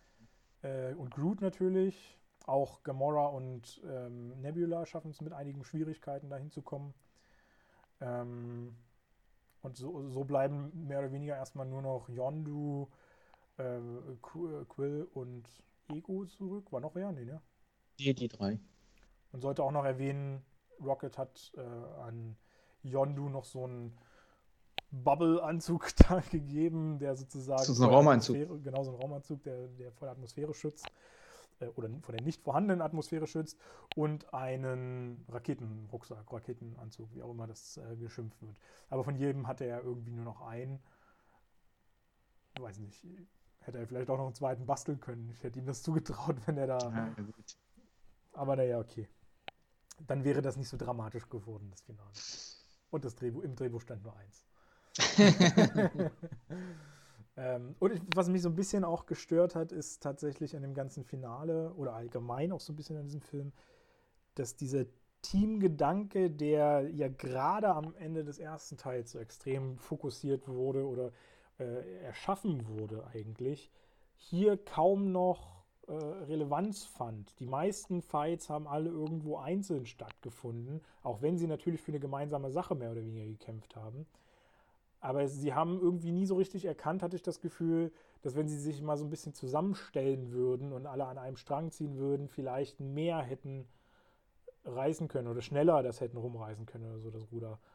meine, gut, da wurde natürlich von der Regie auch so ein bisschen das so gestaltet, dass sie einfach an mehreren Fronten angegriffen werden und, und die sich quasi aufteilen müssen. Aber ich weiß nicht, ob es da nicht sinnvoll gewesen wäre, zu gucken, ob man sich nochmal teammäßig besser formiert. Äh, Aber dann wäre es auch wieder so ein bisschen so, so ein Avengers-Abklatsch geworden, die auch nur in der Gruppe dann wirklich stark sind, aber auch einzeln natürlich. Ja, aber, nichts aber dann ist es ja eigentlich ja. Ich wollte sagen, nichts anderes sind ja die Guardians eigentlich, weil also die Guardians sind ja so ein bisschen die Avengers des, des Universums, würde ich jetzt einfach mal so in den Raum stellen wollen. Aber selbst wenn sie nicht zusammen sind, herrscht ja diese Verbundenheit zueinander. Ja, aber da ist mir halt, wie gesagt, der Teamgedanke so ein bisschen zu kurz. Man gekommen. konnte aber gegen diesen krassen äh, Endgänger, so wie es man nennen, auch nicht als Team äh, bestehen, weil der ganze Planet ging hoch. Der Einzige, der Ego aufhalten konnte, war halt Quill der Halbgott. Und ja, aber man merkt ja trotzdem, dass wir, als sie auf dem Raumschiff waren, sie gefragt haben, äh, Quill, ist der eigentlich hier auch drauf? Ja. Und ähm, als äh, Gamora mitbekommen hat, der ist nicht drauf, will sie ja wieder auf den Planeten zurück, wird dann von Rocket mehr oder weniger betäubt, weil er meinte, du hast jetzt gar keine Chance mehr, das Ding geht in ein paar Sekunden hoch und ich will jetzt nicht dich auch noch verlieren. Und da merkst du auch die Verbundenheit dann wieder. Und genauso wie Drax dann rumschreit von oben, von der Kommandozentrale und äh, fragt, ist, ist er denn jetzt schon wieder hier an Bord? Können wir überhaupt starten? Mhm. Und sie müssen ja starten. Also ja, sie haben schon erkannt, dass sie eine Einheit sind. Ja, ja, also die Einheit will ich auch nicht in Frage stellen, die ist schon da auf jeden Fall. Äh, zu der ja dann ähm, ja, mittlerweile auch Mantis so ein bisschen ja auch mit zugehört. Die, die hat sich mhm. ja auch so ein bisschen mit reingewurschtelt. Ähm, genau. Und dann wird es eigentlich episch, will ich jetzt fast meinen. Weil, also erstmal kriegen wir ähm, noch zu sehen natürlich, wie äh, Quill den so lange befeitet oder, oder äh, zurecht äh, biegt sozusagen, den Ego, äh, dass er abgehalten wird, eben diese Bombe zu entfernen, so dass eben es eindeutig darauf hinausläuft, dass diese Bombe explodiert und der Planet zerstört wird, Ego zerstört wird damit eben auch. Ähm, und das ist natürlich alles wieder ein sehr, sehr spannender Moment, weil das irgendwie nachher nur noch 20, 30 Sekunden sind oder sowas, in denen dann das quasi die, die Rettung von, von Peter und auch von Yondu natürlich irgendwie stattfinden müsste. Ähm, wie gesagt, er hat, Yondu hat diesen Raketenanzug und, und diesen, diesen Schutzanzug, die sie dann nutzen, um äh, von dem Planeten wegfliegen zu können, dem Raumschiff hinterher zu fliegen sozusagen. Mhm. Und da weiß ich jetzt, ja doch, also es macht schon Sinn natürlich, dass das Raumschiff äh, auch schon außerhalb der Atmosphäre ist, weil natürlich die Explosion ja schon echt enorm ist, die, dann, die, die wir dann kurze Zeit später äh, zu sehen mhm. bekommen. Also sie müssen ja schon auch Distanz dazwischen bringen. Ich weiß halt nicht, wo ich mir immer so ein bisschen überlegt habe, wäre es nicht sinnvoll gewesen, noch so ein bisschen Atmosphärennähe zu bleiben, weil dann wäre das Folgende natürlich jetzt auch nicht so passiert. Dass man versucht, wirklich. Aber du weißt ja, wie schnell das geht im Weltall. Ja. So ein paar Sekunden und dann bist du, bist du weg. Und wahrscheinlich in dem ganzen Trouble das hinzubekommen. Ja, ist schwer zu koordinieren. Schwierig. Ja. Wäre aber theoretisch möglich in einem, in einem Superheldenfilm, dass die auch wieder gerettet werden können. Ja. Siehe Teil 1, wo Gamora ja auch draußen war und dann kamen die auch rucki an. Richtig, richtig. Diesmal hat es nicht funktioniert. Richtig. Äh, ja, also klar, um das vielleicht noch lückenlos äh, zu verdeutlichen, irgendwann vorher wurde ja auch mal Quills komische Gesichtsmaske zerstört. Deshalb äh, kann natürlich er jetzt nicht auch äh, draußen atmen und ist auch auf so einen Anzug eben angewiesen. Mhm. Ähm, und da aber nur einer existiert, äh, entsteht ein sehr, sehr tragischer Moment, in dem Yondu mit Quill im Arm sozusagen in Richtung Atmosphäre fliegt, Richtung Raumschiff fliegt und natürlich ähm, ganz klar die Entscheidung trifft, äh, sozusagen seinen Ziehsohn zu retten. Es werden auch noch ein paar sehr, sehr rührselige Worte äh, ausgetauscht und gewechselt. Ähm, man lässt sich sehr viel Zeit, muss ich sagen, für diesen, diese ganze Szene, für den ganzen Moment. Das finde ich mhm. sehr, sehr gut äh, dass man das nicht irgendwie abhastet und, und durchjagt. Und das Resultat ist natürlich, äh, dass nur einer von beiden überleben kann und ähm, ein, eingesammelt werden sie beide noch, aber überleben tut nur einer. Und äh, ja, ich finde, das ist ein, ein, krasser Moment, gerade weil es, sie es geschafft haben, diesen, äh, also diesen ganzen Film über Yondu so krass persönlich, emotional aufzubauen, dass man so eine gute Verbindung mittlerweile zu ihm eigentlich auch entwickelt hat. Äh, und auch durch diese Wechsel und Wandel der Geschichte, wo man ja dann immer mehr erkannt hat, dass er sich schon als Retter von Quill ja auch äh, hinstellen kann ähm, und ihm immer versucht hat, auf seine eigene raue, miese Art immer was Gutes zu tun, sozusagen. ja gut, er war ja auch der, also der, der, der Captain der Revengers auf genau. seinem Schiff und musste ja auch eine gewisse Härte zeigen. Richtig. Was er aber in den wesentlichen Momenten Quill gegenüber nicht gezeigt hat. Ja. Deswegen kam er bei seinem Team auch nicht mehr so an. Genau. Ja. Da hat man ja schon gemerkt, dass Quill ihm am Herzen liegt. Richtig. Das merkt man ja jetzt auch, indem er ihn sagt, eigentlich was du quasi auch so mein Sohn mehr oder weniger und nicht dein Ego-Vater da unten, sondern ich war vielmehr dein Vater. Ja. Ja, und das ist äh, sehr, also ich war, ich habe bis jetzt jedes Mal, wenn ich diesen Film gesehen habe, was halt, glaube ich, nur zweimal ist, vielleicht mal, ich weiß es nicht. Ähm, Faktencheck, zweimal. habe ich halt in diesen, in diesen Momenten dann angefangen zu heulen, insbesondere in den kurz darauf folgenden äh, Momenten, wo wir dann eben sehen, ähm, wie alle auf dem Schiff zusammenkommen, wie äh, Yondu in einer recht ehrenvollen Beerdigung ähm, äh, ja, also verbrannt wird äh, und, und dann ins Weltall gepustet wird sozusagen, zusammen mit so seinen vielen tollen Andenken, die wir auch schon erst aus dem mhm. ersten Teil so kennen, so kleine Spielzeuge. Genau. Ähm, alle stehen zusammen, alle, alle fühlen so das Gleiche. Es ist ein ziemlich, ziemlich krasser Moment. Und was wir auch noch nicht erwähnt haben, äh, es scheint ja ein großes Ehrending zu sein, für einen Revenger so eine, so eine große Beerdigung zu kriegen. Und das wurde ihm sozusagen, also Yondo ja sozusagen verwehrt von den äh, von, von Ravager-Anführer, äh, der von Stallone da gespielt wird. Ähm, da hieß es ja am Anfang, sowas wirst du niemals kriegen, so eine, so eine ehrenvolle Beerdigung.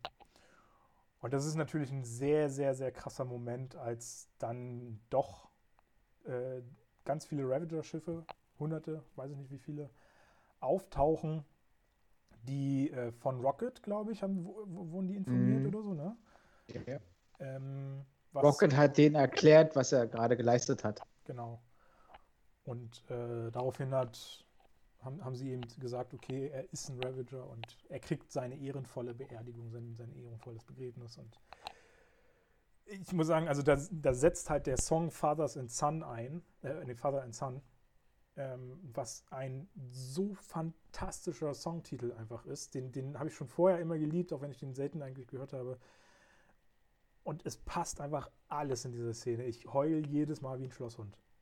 Das ist die, die trifft einfach. Es beruhigt einen definitiv, wenn man sich darauf einlässt. Das stimmt. Das haben die echt gut gemacht, dafür, dass es vorher so leichte Unterhaltung war, jetzt diese Schwere reinzubekommen. Ja, absolut. Das ist für mich eine der besten Schlussszenen, die ich überhaupt kenne aus allen Filmen. Ähm, ja, wie gesagt, so, so eine Emotion sind echt krass und der Song ist einfach so geil. Also, weil das Schöne ist an diesem, diesem Song ja auch, dass so eine Geschichte da drin auch nochmal erzählt wird. Ähm, wie so dieses Leben von, von Väter und Söhnen ist, wie sich der Vater um den Sohn eigentlich kümmert. Ähm, wie der Vater teilweise auch alles aufgibt, um dem Sohn ein gutes Leben oder sowas zu gestatten. Also, die, die, also muss man sich auch echt mal, wenn man den Text nicht kennt oder so, den Text nochmal durchlesen äh, und, und, reinziehen, weil das ist ein, also es ist einfach herrlich, was, was da endlich erzählt wird. Und dieser, dieser ruhige äh, Stil der Musik passt einfach großartig. Und dann die Bilder, die sind natürlich traumhaft äh, schön, wie so ein interstellares Feuerwerk kriegen wir halt zu sehen.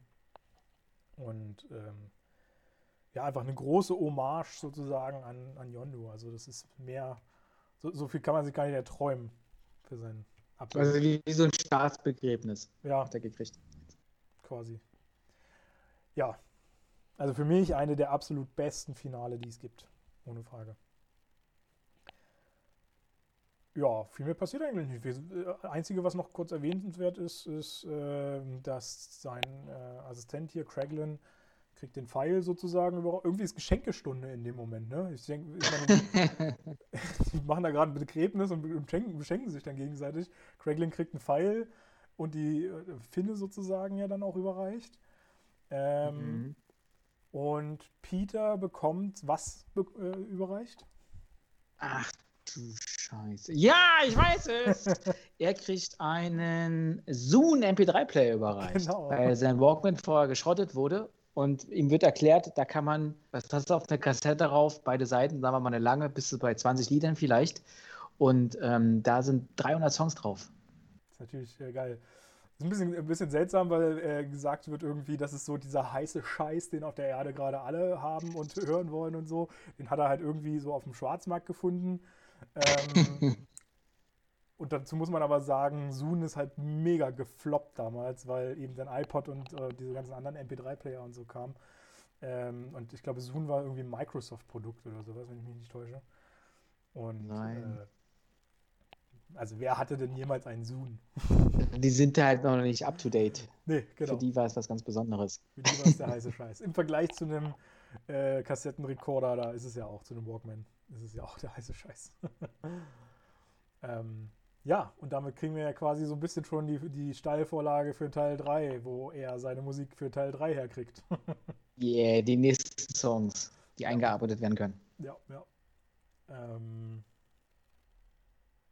ja, das war so im Prinzip der ganze Hauptfilm. Ich glaube, mehr ist jetzt im, im Hauptfilm nicht zu erwähnen, ne? Ja, Nebula und Gamora kommen die nochmal ein bisschen näher, finden raus, dass sie sich doch irgendwie mögen und zusammenhalten müssen. Nebula macht sich dann auf den Weg, um sich Thanos zu schnappen, sich daran zu rächen. Und dann sind wir eigentlich schon am Ende. Ja, genau. Und äh, das Ende hat aber auch nochmal ordentlich was zu bieten. Oh, du willst noch was sagen? Ja, bevor wir noch zum Ende kommen. Erstens, eine Person spielt definitiv mal wieder nicht mit. Ja, touché. okay. Und zweitens, wo ist die Szene mit der Hand ab? Äh, ja, kann ich dir erklären, weil wir befinden uns, siehst du, das habe ich noch gar nicht äh, erwähnt, wir befinden uns jetzt nicht in Phase 2 mit diesem Film. Wir, das ist äh, ein Film, der in der Phase 3 ähm, rausgekommen ist, oder beziehungsweise in der Phase 3 spielt sozusagen. Und ähm, Feige hat ja nur gesagt, dass er das in dieser Phase 2 drin haben wollte, dass die Hände entsprechend des Star Wars Vorlage abgehackt werden, sozusagen. Ja, wobei der ja eigentlich zur Phase 2 gehört. Offiziell, aber nicht in der Phase 2 gedreht wurde. Ja, also die Veröffentlichungen sind als Phase 3 äh, sozusagen gekommen. Okay. Ähm, ist halt die Frage, wie definiert man die Phasen? Offenbar sind die Phasen ja so, so gestaltet, wie, ähm, wie die Wie sie gedreht wurden wahrscheinlich. Genau, genau. wie die Veröffentlichungen kamen. Weil Captain Marvel zählt halt auch nicht zu Phase 1, obwohl er ja gleich als zweiter Film kommt. Theoretisch hm, in der Handlung. Stimmt. Ähm, Sehr gut erklärt. Genau, deswegen, ich habe tatsächlich auch die ganze Zeit überlegt, so, wo ist denn die Hand ab? Und ich, ich habe immer so gedacht, dass vielleicht ähm, dem Ego irgendwann so eine, so eine Hand abhacken. Das wäre mhm. natürlich naheliegend gewesen. Genau, weil der hätte ja einfach re regenerieren können wieder. Aber dann ist es mir irgendwann auch gekommen, dass es gar nicht dahin kommt. Wir haben nämlich in, in der Phase 2 eigentlich nur noch zwei Filme vor uns, wenn ich mich nicht täusche. Und das sind ähm, Ant-Man und äh, Age of Ultron, der zweite Avenger-Film. Ja. Das sind die einzigen beiden aus der Phase 2. Alles andere ist dann Phase 3, die dann kommen wird. Ähm, ja, genau. Also damit ist zumindest die Hand erklärt. Warum die nicht drin Vielen Dank für diese tadellose Erklärung. Sehr gerne. Ja, und dann äh, kommt natürlich noch ein sehr, sehr äh, krasses Ende. Ich glaube, wir kriegen nämlich so viele Abspannszenen geliefert wie in keinem anderen Film, würde ich jetzt einfach mal so behaupten. Würde ich auch so stehen lassen. Ähm, Dem ist auch so. Also zumindest hatten wir bisher noch nicht so viele Abspann. Ich kann ja mit der ersten anfangen. Genau. Ähm, Cracklin bekommt ja den Pfeil und muss sich ja da erstmal so ein bisschen rantasten. Wie funktioniert das Ding? Wenn selber ähm, Yondu am Anfang schon gesagt hat, du musst das mit dem Herzen steuern, Pfeifen allein reicht nicht, übt er da halt auf dem Raumschiff und ähm, ihm passiert ein Missgeschick. Der Pfeil fliegt ein bisschen unkontrolliert durch den, durch den Raum und trifft Drax, der dann schmerzerfüllt richtig lange rumschreit und er verpisst sich dann. Weil er, glaube Ärger kriegen wird. Weil jeder weiß, wer den Pfeil gerade steuert. Absolut. Und, äh, aber wir erfahren tatsächlich gar nicht, was jetzt groß mit Rex passiert ist oder so. Ob der da wirklich schwer verletzt wurde oder, oder was. Ich meine, wir wissen ja, dass der Pfeil eigentlich mit einem Durchdringen des Körpers sofort tötet, sozusagen. Äh, ich habe auch nicht rausfinden können, äh, wo der Pfeil direkt jetzt äh, ihn, ihn, ihn trifft. Ich auch nicht. Ich glaube, so ein bisschen Brusthöhe, so, wenn, wenn man das so sieht, aber. Schulter oder so, keine Ahnung.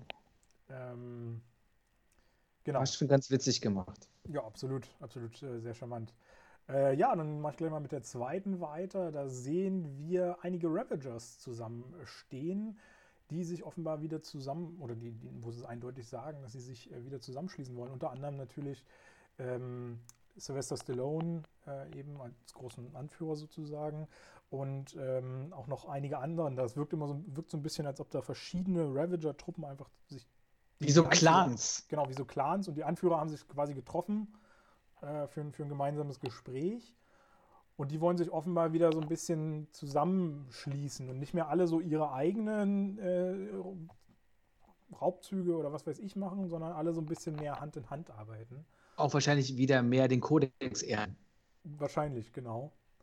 Und, Und nicht jeder so sein Ding macht. Was ich rausgefunden habe, äh, dass das wohl eigentlich die ursprünglichen Guardians sein sollten, wohl laut, nach, äh, laut den Comics. Ähm, die Ravengers, Anführer. Ja, also die, die, diese Figuren, die da dargestellt werden. Also es wird ja, ah, okay. äh, es wird ja Stakar Ogor, Charlie 27, äh, der Kristallmann ist Martinex, und dann gibt es noch so eine äh, KI im Roboterkörper, die heißt Mainframe irgendwie und mhm. so ein, so ein Schnecken-Alien, äh, Kuga. Und diese fünf Figuren waren wohl, soweit ich das rausgekriegt habe, in den Comics, die, ähm, die, die Guardians. Auch wenn das jetzt hier keinen großen Einfluss oder sowas äh, hat. Und ich weiß auch nicht, wie das dann in, in den Comics da zustande kam oder so. Das kann ich jetzt auch nicht sagen. Äh, aber das waren sozusagen die, Universum-Beschützer oder wie auch immer. Ähm, und ich fand da noch ganz nett, ich glaube, Stallone hat das eben in diesem Moment gesagt äh, oder, oder gefragt. Er hat nämlich gefragt, was, was ist, gehen wir irgendeinen Scheiß klauen?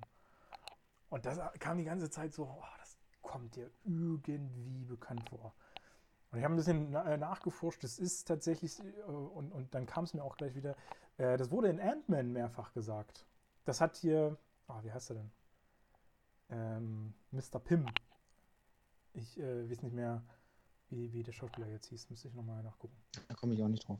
Äh, aber äh, der hatte das einmal dann äh, zu, seinem, zu seinem Schützling sozusagen äh, gesagt, dass, oder zweimal oder so, äh, dass sie dann irgendeinen Scheiß klauen. Und da mhm. hat mich das mhm. sehr, sehr dran erinnert. Auch so die Tonalität, wie das gesprochen wurde und so, das hat halt relativ exakt gepasst. Äh, Michael Douglas meinst du? Genau, Michael Douglas. Ach so, der, ja. Und, und da hat ja quasi Ant-Man ihm einmal, hat ja Michael Douglas einmal versprochen, da irgendwie, ähm, dass er sich ab jetzt immer ordentlich benimmt und, und, und keinen Scheiß mehr klauen möchte. Mhm. Und fragt dann noch so, ja, wie geht's denn jetzt weiter? Wo Michael Douglas dann sagt, na, du gehst irgendeinen Scheiß klauen oder irgend so ein Quark. Das war, wie gesagt, ziemlich genau die gleiche Tonalität und ziemlich ähnlich vom, vom Satzstil her so gebastelt. Das hat mich so, so dran erinnert. Ich weiß jetzt nicht, ob das bewusst war, ob, weil eigentlich gibt es ja keinen Bezug zwischen den Figuren. In, in nee, Form. gar nicht. Außer Ach, vielleicht doch, was ja, wir noch nicht wissen. Die sind so ein bisschen. Naja, also sowohl Ant-Man als auch die Ravager sind so ein bisschen die, die Diebe oder so diese ja, keine Ahnung. Ich weiß es nicht. Ja, so ein bisschen parallel kann man das schon raus, rauslesen. Also mag sein, dass es ein Zufall ist, aber für mich war es halt auf jeden Fall irgendwie sehr, kam sofort in den Kopf irgendwie. Ja, was ist denn die dritte Abspannszene? Ähm, wenn ich richtig aufgepasst habe, sind wir wieder bei den ähm, Sovereigns. Sovereign, genau bei der äh, Aisha, bei der Anführerin, die sich einen neuen Brutkasten zusammengebaut hat, irgendwelche Ressourcen, die man eigentlich nicht so verwendet, äh, genutzt hat, mit allen Mitteln versucht, da irgendwas Neues zu kreieren, was sie Adam nennt. Und diese Figur werden wir dann wahrscheinlich, wenn sie geschlüpft ist, im Teil 3 wiedersehen. Vermutlich. Und die soll nämlich Jagd auf die Guardians machen. Was tatsächlich auch interessant ist, weil äh, Adam wird ziemlich wahrscheinlich Adam Warlock sein. Und Adam Warlock mhm. ist eigentlich auch einer der Guardians. Äh, ein, ein enger Freund, soweit ich das mal rausgefunden habe, äh, von Gamora. Und das wird natürlich dann ein bisschen interessant, warum und wieso er dann plötzlich auf der anderen Seite steht und wie da die in Verbindung kommen. Ob die sich jetzt vielleicht mit den Guardians, ob der sich da irgendwie verbündet mit denen oder was weiß ich. Und eigentlich soll das wohl auch eine der stärksten Lebewesen im Universum sein. Ja, der hat ja auch irgendwas auch mit Tor zu tun, mit irgendwelchen, als die Konvergenz ist oder so, kann der da auch irgendwas beeinflussen. Weiß ich jetzt gar nicht. Ich weiß, dass er, wenn er verletzt wird. Aber er, ihn gab es ja noch nicht. Ihn gab es genau. ja halt noch nicht. Der taucht ja jetzt, wird er jetzt erst eingeführt. Also warten wir mal ab, wie er sich da einfinden wird.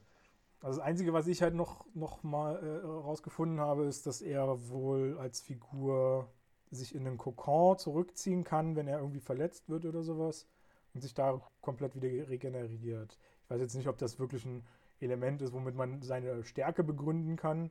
Oder ob sie das auch so umsetzen werden. Ob sie das auch so umsetzen werden, genau. Ähm, aber ja, das wird interessant. Vielleicht ist das jetzt quasi der nächste Thanos, der uns dann erwartet für die Phase 4. Mal schauen. Eventuell. Äh, ja, und dann haben wir noch eine vierte Abspannszene, ähm, die ich auch sehr, sehr sympathisch finde. Ähm, Groot ist mittlerweile renitenter Teenager geworden. Er ist äh, so im Alter, weiß ich nicht, würde ihn jetzt so auf 15 schätzen, etwa 15, 16. In Menschenjahren. In Menschenjahren, genau. Ähm, und halt vom, vom charakterlichen Auftreten dann, weil er ist irgendwie so die ganze Zeit am Zocken da mit so einem Gameboy ähm, oder Playstation oder was weiß ich, was der da hat. Und äh, räumt sein Zimmer nicht auf und Peter kommt dann halt auch noch, äh, kommt rein und meckert richtig wie so ein Vater dann über ihn, was für ein äh, dass er sich doch mal ordentlich da anstellen soll, ordentlich benehmen soll und, und das Zimmer da fertig machen soll, was nicht alles, nicht so viel zocken soll. Ähm, Finde find ich äh, sehr, sehr charmant irgendwie, dass man da so ein bisschen. Ja, die Entwicklung mit Groot geht weiter. Ja, genau. Und dass man halt so eine Kinderfigur halt, halt einfach reinbastelt. In, in verschiedenen mhm. Stadien. Wobei ich es tatsächlich ganz gerne gesehen hätte, wenn wir noch mehr Stadien von, von seinen, seiner Jugend gesehen hätten. Ja, genau. Und wie dass er sich in dem Zeitraum so weiterentwickelt hätte. Ja. Also von mir aus hätten sie jetzt sozusagen als Abspannszene irgendwie bringen können, wie er, weiß ich nicht, so kleinkindmäßig ist, so 6, 7, 8 oder sowas. Ähm, und dann halt irgendwann im nächsten Film oder sowas. Dann so ein bisschen Teenageralter, irgendwann dann. Aber vielleicht braucht man ihn wieder als großen. Ja, wahrscheinlich. Weil da geht er, geht er, ist ja auch unter. Eigentlich hat er ja gar keinen wirklichen Nutzen. Nee, es ist immer nur der Humorpart eigentlich. Der, der, der ja. süße Humorpart. Sozusagen. Reicht dann auch. Genau. So. Ja, und in der letzten Szene sehen wir nochmal Stan Lee. Der kommt ja doppelt vor in diesem Film. Ja, Richtig gut. Der kluckt ja immer noch auf seiner Station da, seiner Busstation und labert die ganze Zeit, wie schon in der ersten Szene. Und die Uatu sind irgendwie sichtlich genervt und verpissen sich dann. Und er beschwert sich, alter Leute, Freunde, warum geht ihr? Lasst mich hier nicht alleine. Ja, ja. Er wollte eigentlich von denen irgendwie auf die Erde gebracht werden, wenn, wenn ich mich jetzt nicht täusche. Wollte zurück. Ja. Ja. Ähm, ja, der arme Stan Lee, jetzt muss er da verrotten. Kriegen wir ihn nie wiederzusehen in äh, irgendwelchen kommenden Filmen. Sehr tragisch. Tut uns ja sehr leid. Aber wir wissen ja, wo er zu finden ist. Wir wissen, wo er zu finden ist, genau. Aber nur wir. Aber vielleicht kommt auch mal ein Bus vorbei und nimmt ihn mit. Ja, vielleicht, vielleicht. Ja, das war Guardians of the Galaxy 2. Wir sind durch. Das, äh, ja, vielleicht abschließend äh, noch äh, kurzen, kurzen Eindruck, ähm, wie ich das jetzt so sagen würde, was, was ich zu dem Film jetzt sagen würde. Ähm, ja, das interessiert ja aber niemanden, das genau, weißt du doch. Richtig, deswegen sage ich es auch. also ich muss sagen, ich fand ihn deutlich besser als beim ersten Mal, das auf jeden Fall. Ich finde, er hat immer noch so seine extremen Schwächen. Äh, insbesondere, wie gesagt, diese ganze Geschichte um Ego finde ich einfach ätzend. Ähm, ich mag diesen ganzen Planeten nicht, mag diese, diese Geschichte nicht. Ähm, ich finde das, was alles rund um Yondu passiert, ist halt großartig. Und das haben die gut inszeniert, gut aufgebaut, finde ich. Also gerade, wie gesagt, diesen emotionalen Moment sehr, sehr, sehr ähm, stark äh, dahin gearbeitet. Und ich weiß nicht, für mich, man, hätte halt diese gesamte Ego-Story auch austauschen können. Die wäre auch völlig einfach austauschbar gewesen, wie ich finde, weil sie einfach keinen großen Einfluss auch das, auf das MCU hat. Ähm, und dann hätte man da einfach eine schöne Story reinbasteln können und diesen ganzen Yondu-Part halt trotzdem behalten können. Äh, es hätte ja schon einen krassen Einfluss gehabt, weil wenn er seinen Plan durchgesetzt hätte, gäbe es ja das MCU in dieser Form ja gar nicht.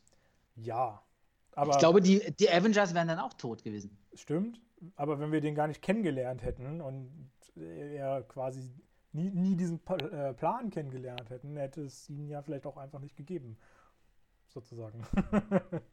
ja, nur weil etwas nicht da ist, gibt es, also weil man was nicht sieht, gibt es es ja trotzdem das. Ja, das ist ein bisschen Schrödiger als Katze mäßig.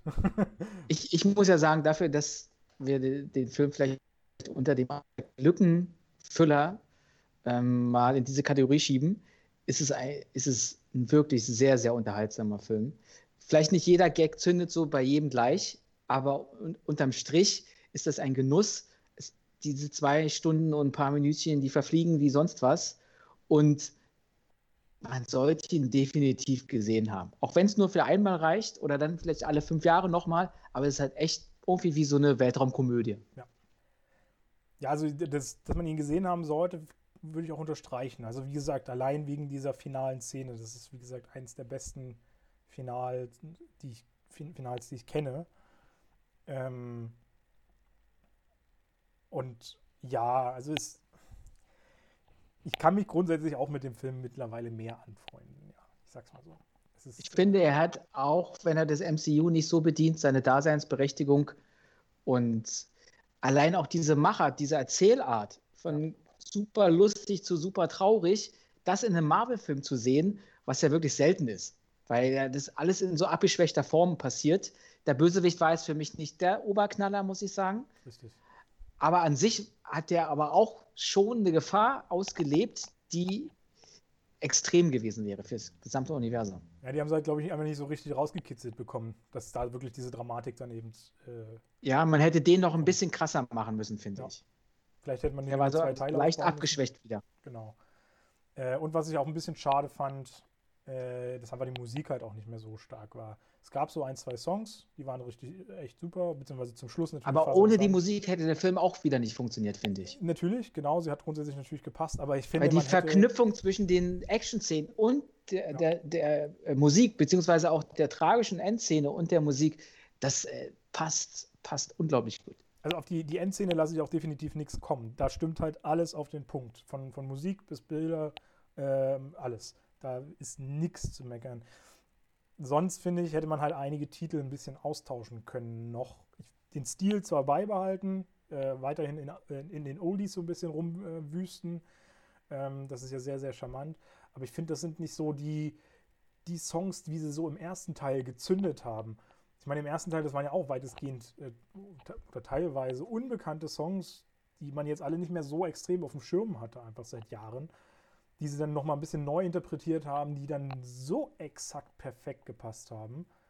Äh, hier der, der, der, der, erste Teil hat halt schon ein hohes Level gehabt. Ja. Und da eins zu eins anzuknüpfen, das ist halt immer schwer. Aber sie haben es wenigstens versucht und ich finde, sie haben es so in der Gesamtheit auch geschafft. Aber genau das ist das eigentlich, was ich dem auch vorwerfe, dass sie es versucht haben, weil du schon so einen epischen Film hast, hätte ich gesagt, okay, ihr macht einen zweiten Teil, finde ich gut dann versucht aber nicht exakt dem ersten nachzueifern, versucht euch so ein bisschen was, versucht ein bisschen in eine andere Schiene zu gehen, euch irgendwie einen anderen guten äh, Fokuspunkt zu suchen, mit dem ihr die Leute begeistert und nicht irgendwie den gleichen Stil reinzuschieben. Aber ja, aber der, der, der Film bietet trotzdem eine Abwechslung zu allen anderen Marvel-Filmen von der gestalterischen Machart. Und das ist halt auch wichtig, dass der dann da, dadurch auch seine Daseinsberechtigung hat dass es nicht immer die gleiche Grütze ist, sondern hier echt wie so ein Gagfeuerwerk da abgeschossen wird und es mal trotzdem wieder um eine krasse Sache geht.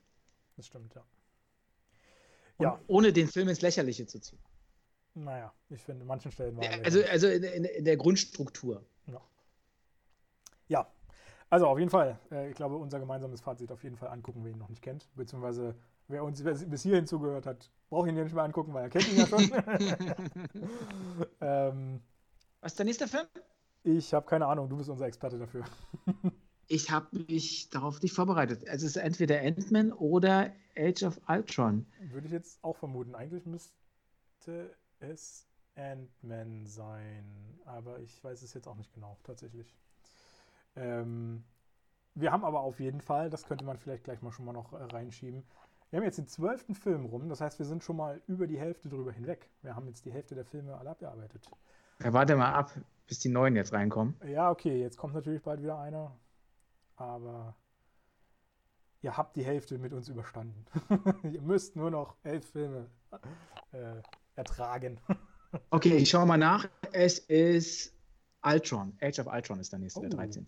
Oh, dann hätten wir da bestimmt noch mal was Schönes für euch, denn also das können wir ja nochmal erwähnen, heute äh, endet ja das Gewinnspiel zu Falcon and the Winter Soldier. Also wenn ihr diesen Podcast pünktlich hört, wenn er online geht, dann äh, könntet ihr, glaube ich, mit ein bisschen Glück noch euch eintragen, wenn ihr das noch nicht gemacht habt und an dem Gewinnspiel teilnehmen, weil das soll ja um 20 Uhr. Dann müsstest enden. du ihn aber auch online stellen, dass man am Ende noch wenn man das hier hört, vor 20 Uhr ist. Der ist auf jeden Fall vor 20 Uhr online, aber mit Sicherheit. aber ob ihr den dann, äh, ob ihr den rechtzeitig hört, da habe ich natürlich keinen Einfluss dann. Ähm, aber ansonsten ist es auch nicht so tragisch, weil Age of Ultron ist, äh, glaube ich, der Film, den wir uns äh, zum Anlass nehmen können, gleich das nächste Gewinnspiel dann zu eröffnen. Ähm, das können wir quasi dann schon einfach mal ankündigen, äh, was es zu gewinnen gibt und äh, was ihr dafür tun müsst. Das erfahrt ihr dann einfach in der, in der nächsten Folge, also nicht verpassen. Ja. Gibt es noch was zu erwähnen? Was Nö. Tschüss, schönen Tag noch. Ja, relativ strikt, relativ deutlich, genau. Äh, viel mehr kann ich auch nicht sagen. Äh, macht's gut, schöne Woche. Äh, wir freuen uns, wenn ihr beim nächsten Mal wieder dabei seid. Lasst ein paar Kommentare und gefällt mir da. Und äh, ja, bis demnächst in diesem Kino.